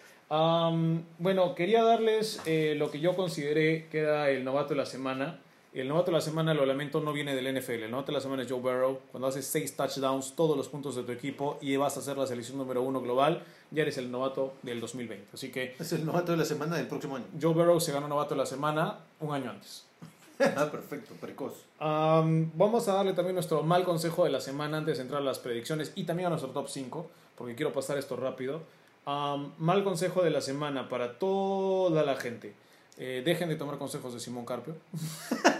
no solamente no clasifiqué a los playoffs de la NFL en fanáticos de la NFL en el Perú en predicciones, sino que me quedé segundo del college football en predicciones. No. A cinco puntos de Saúl Montenegro. Saludos para Saúl, ah, que también está en el grupo de fanáticos de NFL en el Perú. Gran trabajo toda la temporada. Y es algo de lo que tú hablabas. Los Tigers están jugando con Clemson y yo virtualmente estaba número uno a un minuto de que se el partido. El problema es de que al final del partido Clemson tiene este fumble de Trevor Lawrence y le deja de dar el balón a Etienne y los Tigers comienzan a atacar ya con el partido ganado. Entonces, ¿qué haces cuando ganaste el partido? Solo quieres matar el reloj, corres el balón. eh, él es- eh, Clemson no los paró. Dejó que avanzaran corriendo el balón cuando no habían corrido el balón todo el, todo el partido y la mayor cantidad de yardas terrestres la gana LSU y ese era uno de los bonus. Ah. Quien hacía más yardas terrestres, yo le fui a Clemson, Saúl le fue a los Tigers y los Tigers me parece que por unas 15 yardas solo al final del partido, en un último acarreo de 15 yardas, consiguen ese bonus para él y me gana por 5 puntos. Así que le doy toda la razón a él eh, y en verdad lo felicito por su triunfo. Estuve cerca, pero así como estuve cerca de clasificar a los playoffs, me quedé muy, muy cerquita, cerca de ahora de ganar el college football. Me quedo con la alegría de haber ganado el fantasy en todos estos juegos que hacen todas las personas que hacen posible esto en los grupos peruanos de fútbol americano. Bueno, pero estás en todas igual, ¿no? Tratamos, tratamos de participar en todo y tratar de estar en la parte alta de todo para que también eh, lo que hablamos acá no sea no este Poniendo en alto el nombre, blanco, de, ¿no? el nombre de casco parlante. y, y tú también estuviste cuarto un momento en las predicciones de NFL. Un momento, bueno, pero ya no hablemos de eso, sigamos. Nos vamos entonces ahora con las top 5. Queremos darles un top 5 especial esta semana porque ya estamos en la semana de campeonatos y sabemos que ustedes están ya comiendo toda la película de lo que se va a venir. Así que por eso, señores, creamos un top 5 de, y tomando en cuenta también las controversias que hubieron en el grupo Exactamente, si eh, me la permites. semana pasada. Por favor, cuenta, Thornberry. No voy a contar la controversia, pero es, para esta semana he elegido un top 5 de películas de fútbol americano. Así me gusta. Por dos motivos. Porque la semana pasada mencioné una de mis preferidas, que es Marshall, que les recomiendo que la vean. Y la otra porque mi película preferida de todos los tiempos, no solo de fútbol americano, verdad tengo dos, una es de fútbol americano, la otra es Shawshank Redemption, Ujú. pero mi película preferida de fútbol americano de todos los tiempos se llama Remember the Titans. Entonces es un pequeño homenaje a los Tennessee Titans que nos están sorprendiendo. Entonces, top 5 de la semana, esta semana, top 5 de películas de fútbol americano. Top 5 de películas de fútbol americano. Yo voy a lanzar eh, un par Dale. que creo que tienes. Sí, a ver, Am, voy a ponerlas en orden, Thornberry. como quieres. Mi película número 5 no entró en tu top 5, lamentablemente, creo. Es la de Pequeños Gigantes. es la primera película de fútbol americano que vi y creo que por eso eh, tiene un lugar muy especial en mi corazón. No sé si ustedes se acuerdan de La Hielera, no sé si ustedes se acuerdan de los Cowboys, pero eran los mini Cowboys contra los Pequeños Gigantes. The Icebox. Exacto, Por entonces, si se acuerdan de todos esos inadaptados niños que hicieron la, la, la adaptación de Puerto Rico, la, Eh, anex- la- la, ane- anexación la de- anexación the, de... ane- the annexation of Puerto Rico. La anexación de Claro. Puerto Rico le llamaban en español, yo la vi en español esa película. Am, Ted Bundy, o sea, Al Bundy, perdón. Al Bundy Ted era el Bundy. técnico de los malos, Sí, digamos. de, los, de los Cowboys. Y Blaber creo que era el técnico de los buenos. Sí. No me acuerdo si también es otra película ese comediante. Ah, pero sí, excelente película de niños cuando fue el americano, emulando lo que son los Cowboys y los Giants. Y bueno, para mí, al menos en el puesto 5 tenía que ponerlo. Muy, muy buena elección, yo lo tenía en mi universo. Luego les cuento todo el universo, pero para mí eh, yo voy al revés. Yo normalmente no las clasifico, pero esta vez mi primer lugar sí es inobjetable, como te digo, Remember the Titans, la historia de, de este colegio en los años 70. Sí. Eh, es una historia real o basada en hechos reales, en donde es este colegio que tiene que lidiar con la eh, integración ¿no? de, de personas de color y de, y de personas eh, blancas, digamos. Una época racial fuerte en los Sí, Estados Unidos. entonces tiene que lidiar con esto y además tiene que ser competitivo. Una de las mejores actuaciones para mí de Denzel Washington, que es uno de mis actores preferidos también. Remember the Titans es mi película de fútbol americano preferida. Correcto, totalmente respetable, hay que decirlo, para mí Thornberry. Am, Tú no tienes Remember the Titans. lo tengo, es más, en el puesto 4. Ah. Lo tengo en el puesto 4. Para mí también es una de mis películas favoritas en general y no solo de fútbol americano. Y estoy de acuerdo contigo. Am, esta película me enseñó de fútbol americano y creo que eso es para mí lo más importante. Me enseñó am, algunos conceptos de lado fuerte, lado débil, de bloqueos, de cuál es el hueco, de la preparación que conlleva para ser un jugador de fútbol americano. Claro. Am, creo que por eso verla de muy joven me hizo amar más el juego. Y de hecho, sabes que un pequeño paréntesis. Yo ya me he adelantado y he hecho un par de, de podcasts. Hice uno de, un, de. Bueno, hice dos, que son de dos películas que van a estar en mi, en mi lista.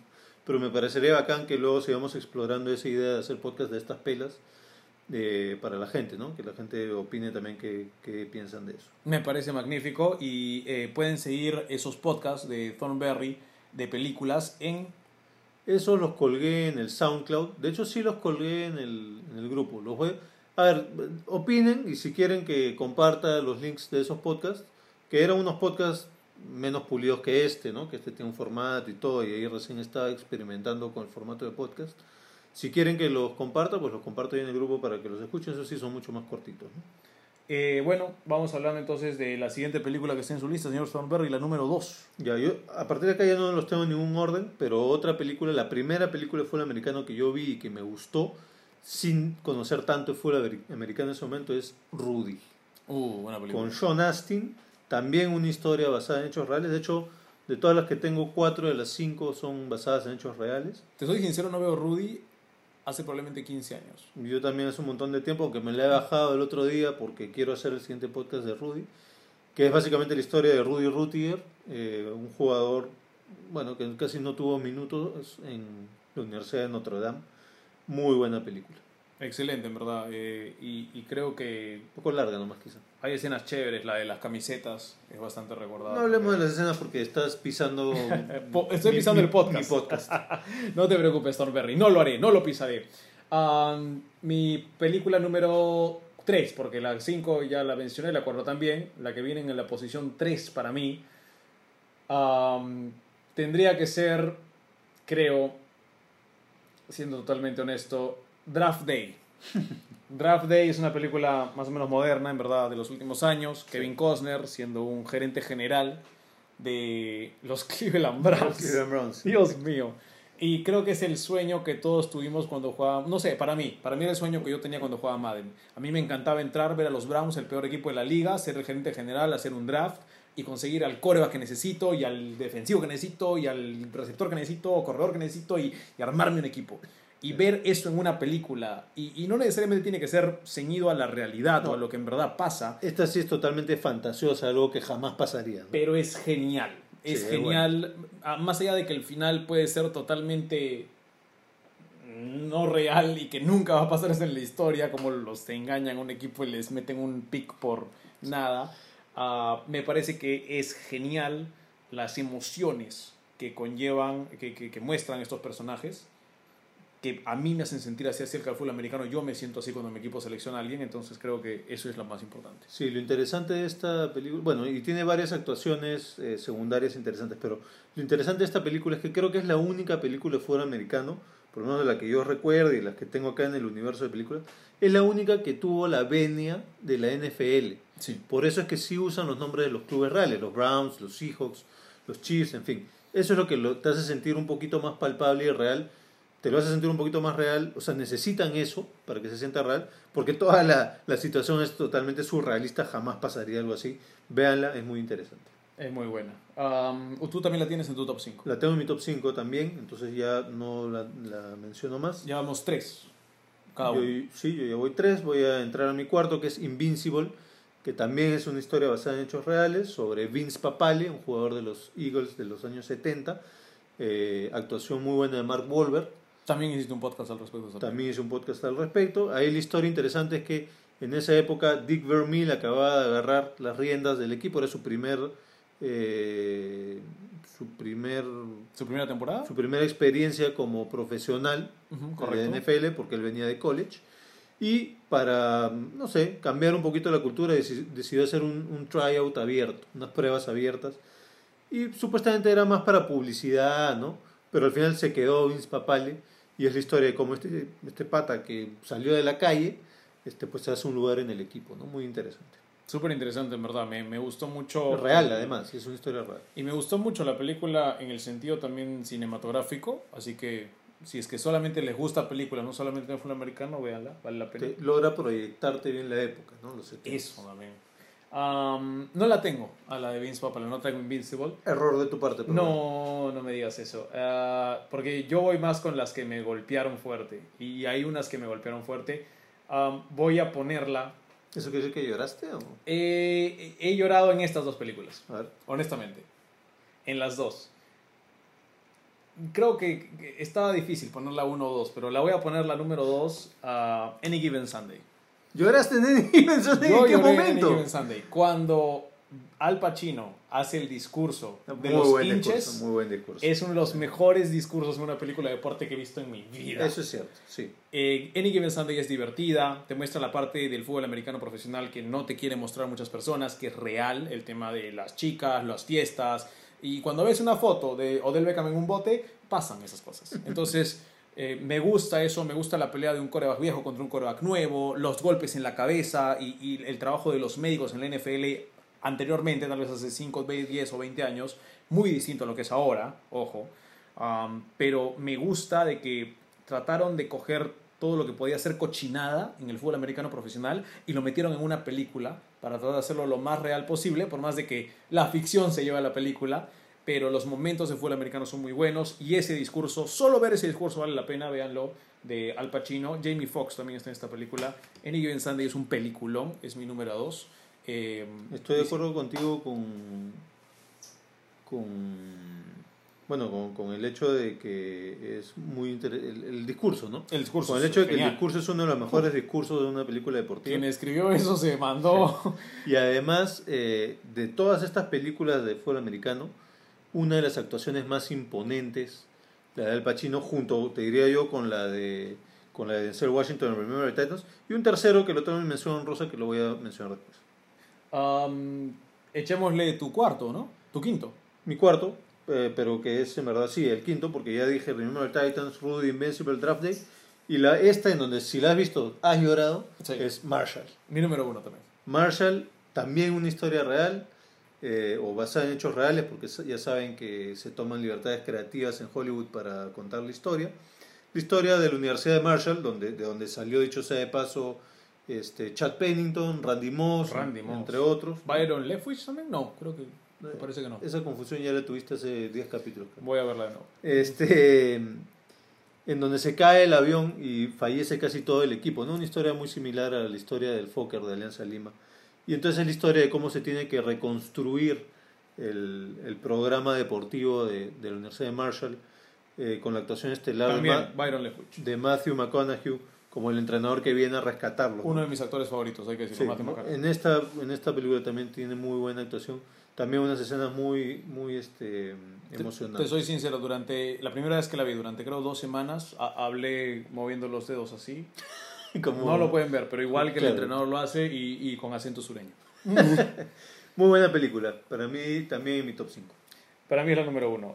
No solamente es una de las primeras películas, sino creo que la primera película que me hizo llorar ya de, de adolescente para arriba, tal vez de las pocas. Ojo, solo lloro en películas de deporte. Buen dato, dato interesante. Todos los- para todos los cascoparlantistas. Ahí está, ya estamos creándolos. ¿ah? Cascoparlantistas. Hashtag soy cascoparlantista. Un poco difícil, pero... Parlanchines. Ahí está, si les gustan, soy, soy casquero también puede ser. soy casquero, hashtag soy casquero, si les gustó el podcast de hoy. Um, y no y solamente eso, sino también um, me gustó la actuación también del que ahora hace de eh, Hawk en Avengers. ¿Cómo se llama? Sí, no me acuerdo el actor. Sí. que Pero es un el, es el un- uno de los únicos tres sobrevivientes del el mejor jugador del equipo, sin duda. sí, ¿no? el defensivo. Um, y, y es interesante porque es una realidad que de ahí la Universidad de Marshall mantiene muchas de las tradiciones que se muestran en la película Forma parte de su cultura hasta el día de hoy. ¿no? y creo que ayuda a las personas que tal vez no están metidas en el college football. Esto es el college football, la tradición, la fanfarria, las historias, la familia. Eso es college football y, y creo que si es que les gusta eso, pueden ver más college football y van a encontrar también historias de cada universidad. Tienen sus propias historias y tienen su propia, sus propias tradiciones. Um, su propio folclore, ¿no? Digamos. me gusta esa palabra, es el folclore del college football. Para mí se quedó afuera por muy poquito. The Replacements con Keanu Reeves, Shane. Falco. Dicen que me parezco a Keanu Reeves solo por el cabello. Me lo han dicho más de una vez. No sé quién te ha y mentido. mira, puedo hacer el movimiento de cabeza de, Sí, de bueno, cuando Keanu Reeves hacía... a mí de adolescente me decían que me parecía Eminem, así que en serio, lo veo, ¿ah? Si te sacas la barba y te pones cabello rubio, ¿por qué no? Mi mención honrosa, La Verdad Oculta, que es esta película reciente con Will Smith, donde ah, no lo he visto. que tío. también es una historia real del doctor nigeriano que descubrió el, el trastorno De contusión cerebral. de contusión sí. cerebral. Sí, ah, esta era la que te decía, otra de esas actu- actuaciones imponentes de un actor imponente en el fútbol americano. ¿no? La verdad, esa es mi mención honrosa, La Verdad Oculta. El resto del universo, Eh, The Longest Yard, que hay dos. Hay la de los La ses- antigua. 60s o 70s con Burt Reynolds. Y el, Bueno, la otra también con Burt Reynolds. ¿no? y el remake donde Adam Sandler es el principal, también sale Burt Reynolds. Blindside, que es la historia verdadera de Michael Oher. Con Sara... Con Sandra Bullock. sí. Bueno, The Replacements que tú has dicho. Friday Night Lights. Que me gusta más la serie. La serie Friday Night Lights a mí me parece Sí, lo mejor que. La, la película ya me acordé cuál es, sí. La de los eh, Pittsburgh Panthers. Sí, creo. Eh, Varsity Blues, que ese es, perdón, ese es la- donde actuaba James Vanderbeek. Varsity Blues, sí, sí. correcto. The Express, que es la historia del corredor que se me dio el nombre ahorita. Ah, eh, ¿qué es un documental? No, no, es película. Sí, es una película. Eh, The Express. Ahorita te digo. Um, ¿Estás hablando del documental 30 por 30 y ESPN o no? No, no, hay una película también. Ah, bueno. Eh, pero no, sí, eh, en temas de documentales no los hemos puesto, me parece, en la... La, la historia de Ernie Davis. Ah, ok, sí. Este, que también es. que es un tema racial también, me parece, en la NFL, cuando recién se incorporaba... Un poco, tiene un poco de racial, sí, de su enfermedad, ¿no? Este, este chico Ernie Davis, este corredor, falleció de, de un tipo de cáncer, me parece. Ok, Gridiron Gang con The Rock, correcto, sí, del- esa es, del- esa es buena también. correccional. Eh, Leatherheads con George Clooney. Esa no la he visto. Mm, Yo tampoco, pero es, es trata de fútbol americano, pero de los 40 o 50. Eh, No, espera, creo que sí le he visto que es este de las universidades, que era cuando era Yale contra Princeton, me parece. Sí, creo que sí. sí, sí. Sí, sí he visto esa película. Brian Song, que esa también es antigua y también es la historia real de, de una relación de dos jugadores de fútbol americano, uno que quedó paralítico y el otro su compañero de equipo que lo, lo Claro, que uno era negro y otro era blanco, los dos Sí. eran corredores, me parece, o fullback corredor. Eh, Brian Piccolo y Gail Sayers, Buena película, eso sí, hay que darla, buena película, ¿para qué? eh, que sí es una película un poco más antigua de los 70. Any Given Sunday, bueno, The Waterboy, que realmente es más una burla de Adam Sandler, pero lo estoy contando porque es, temática fútbol Y americano. porque sí, es comedia, es graciosa también, ¿no? Sí. Radio con Cuba Gooding Jr., que también es... un- es Que en paz descanse el verdadero Radio, que falleció hace una Hace semana, poco, me parece. Hace sí. poco, sí. Bueno, Little Giants que mencionabas tú, Entrenando a Papá, que es otra comedia con, Sí. con, este, con The Rock. Y esta que no he visto y que tengo pendiente de verla, When the Game Stands Tall, que también es una historia basada en hechos reales. Eh, bueno, tremendo trabajo de Thornberry para llevarse todo el universo y analizarlo. Yo en verdad tenía más o menos 5 o 7 y puse las, las que más me gustaron. Para resumir tu top 5, Eh, voy rapidito, número 1 Marshall, número 2 Any Given Sunday, número 3 Draft Day, número 4 Remember the Titans. Y número 5 Pequeños Gigantes, Shane Falco y los replacements como mi eh, mención honrosa. Yo tengo Remember the Titans, Rudy, Invincible, Marshall, Draft Day, Mención Rosa, La Verdad Oculta. Tú te fuiste un poquito más serio, un poquito más dramático, creo. Me gustan las que son basadas en hechos reales. Es verdad. Me gusta bastante. Yo me voy más con un tema de mi, mi niñez, creo que las que me hicieron querer más el fútbol americano también.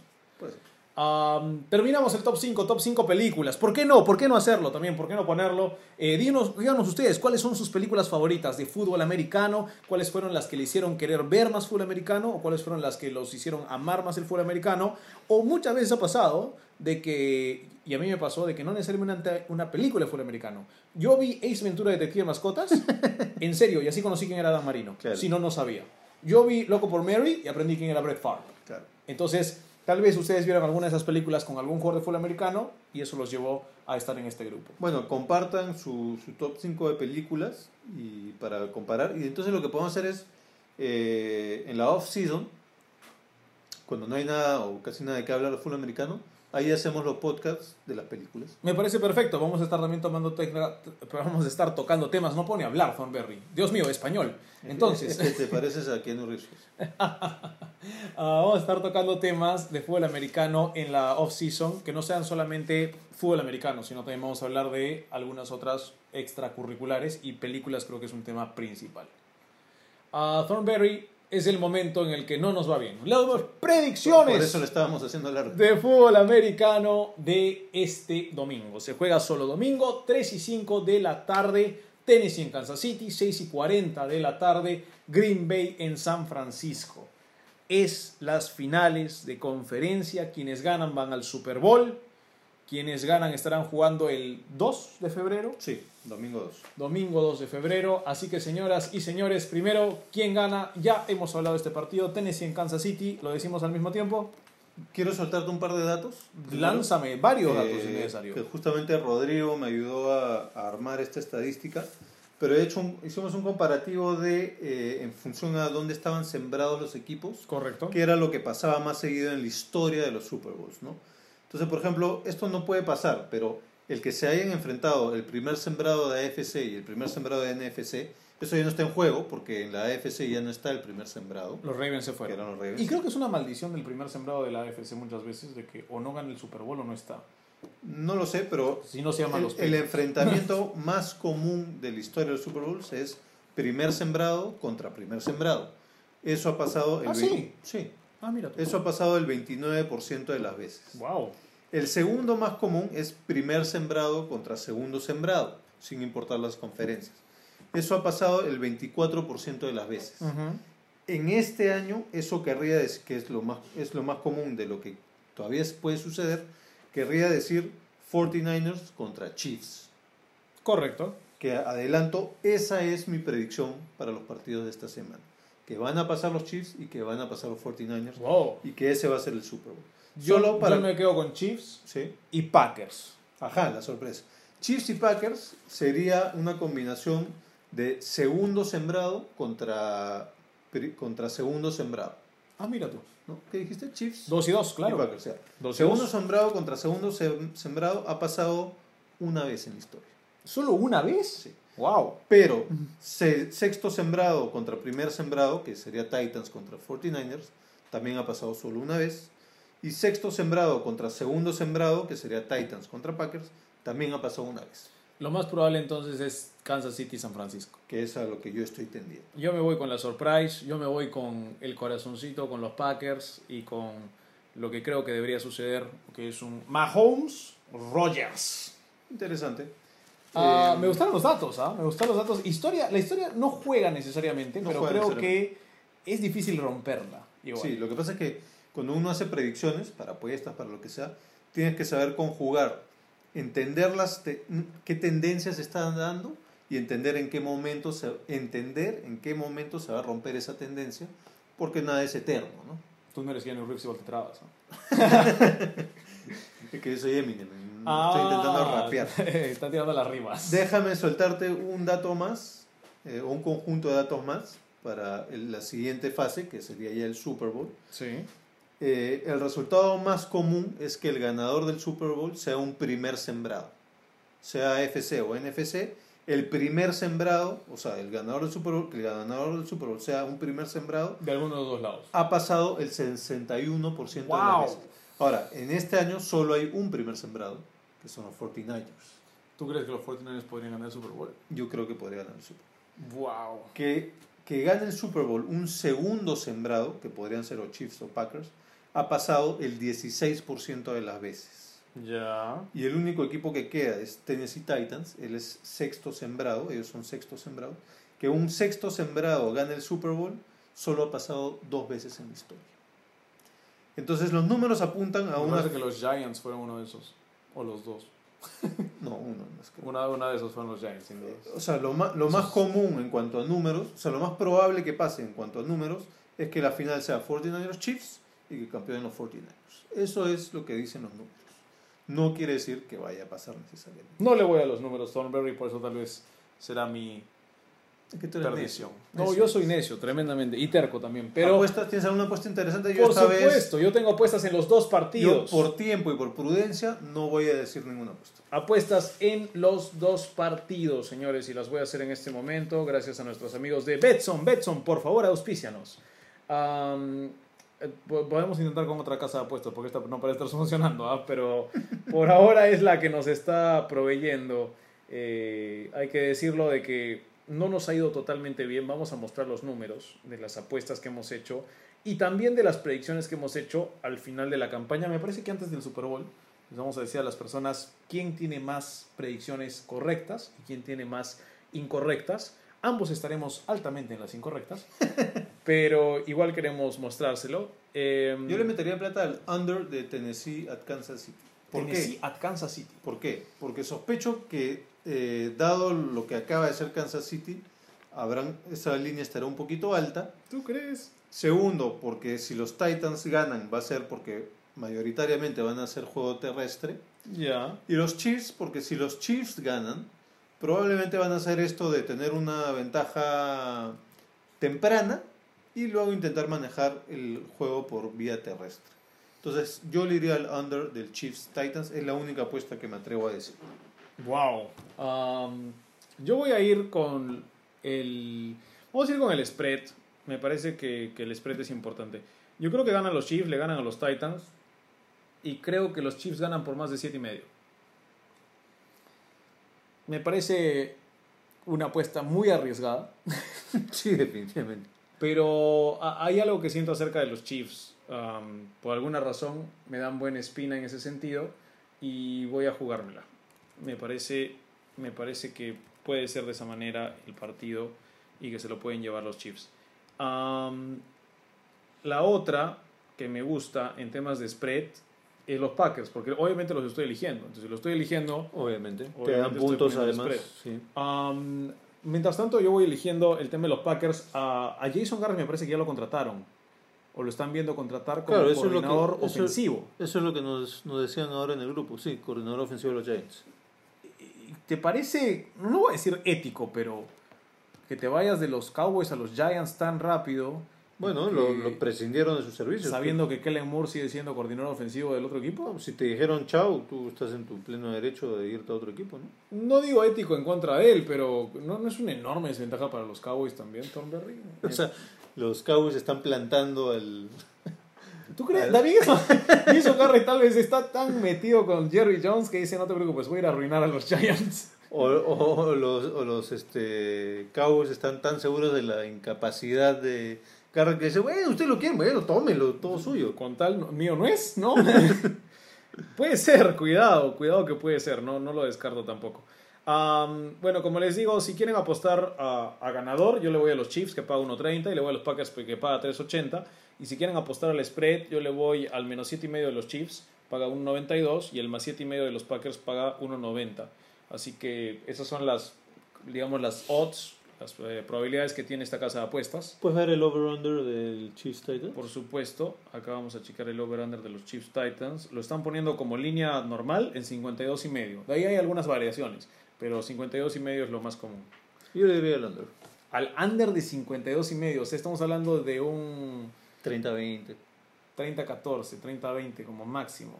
Sí.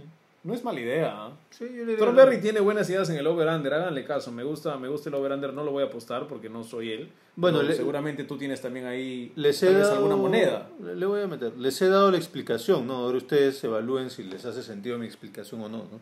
También, eso es correcto. Am, yo le voy a ir de todas maneras al más 7 y medio de los Packers. Me parece la apuesta más segura am, y me gusta mucho. Así que voy a irle esa apuesta con, con Aaron Rodgers. Le voy al over de las dos horas y si es así también. Uh, señores, hemos cerrado. Hemos cerrado el podcast del día de hoy. Podcast número 18. ¿Fue que lo vimos? 18 ya. 18 capítulos de Casco Parlante. Vamos a estar cerrando para el Super Bowl con capítulo 20, me parece, Tom Berry. Sí. Así que gracias en verdad por seguirnos hasta ahora en los capítulos que nos han seguido, gracias por todo su apoyo.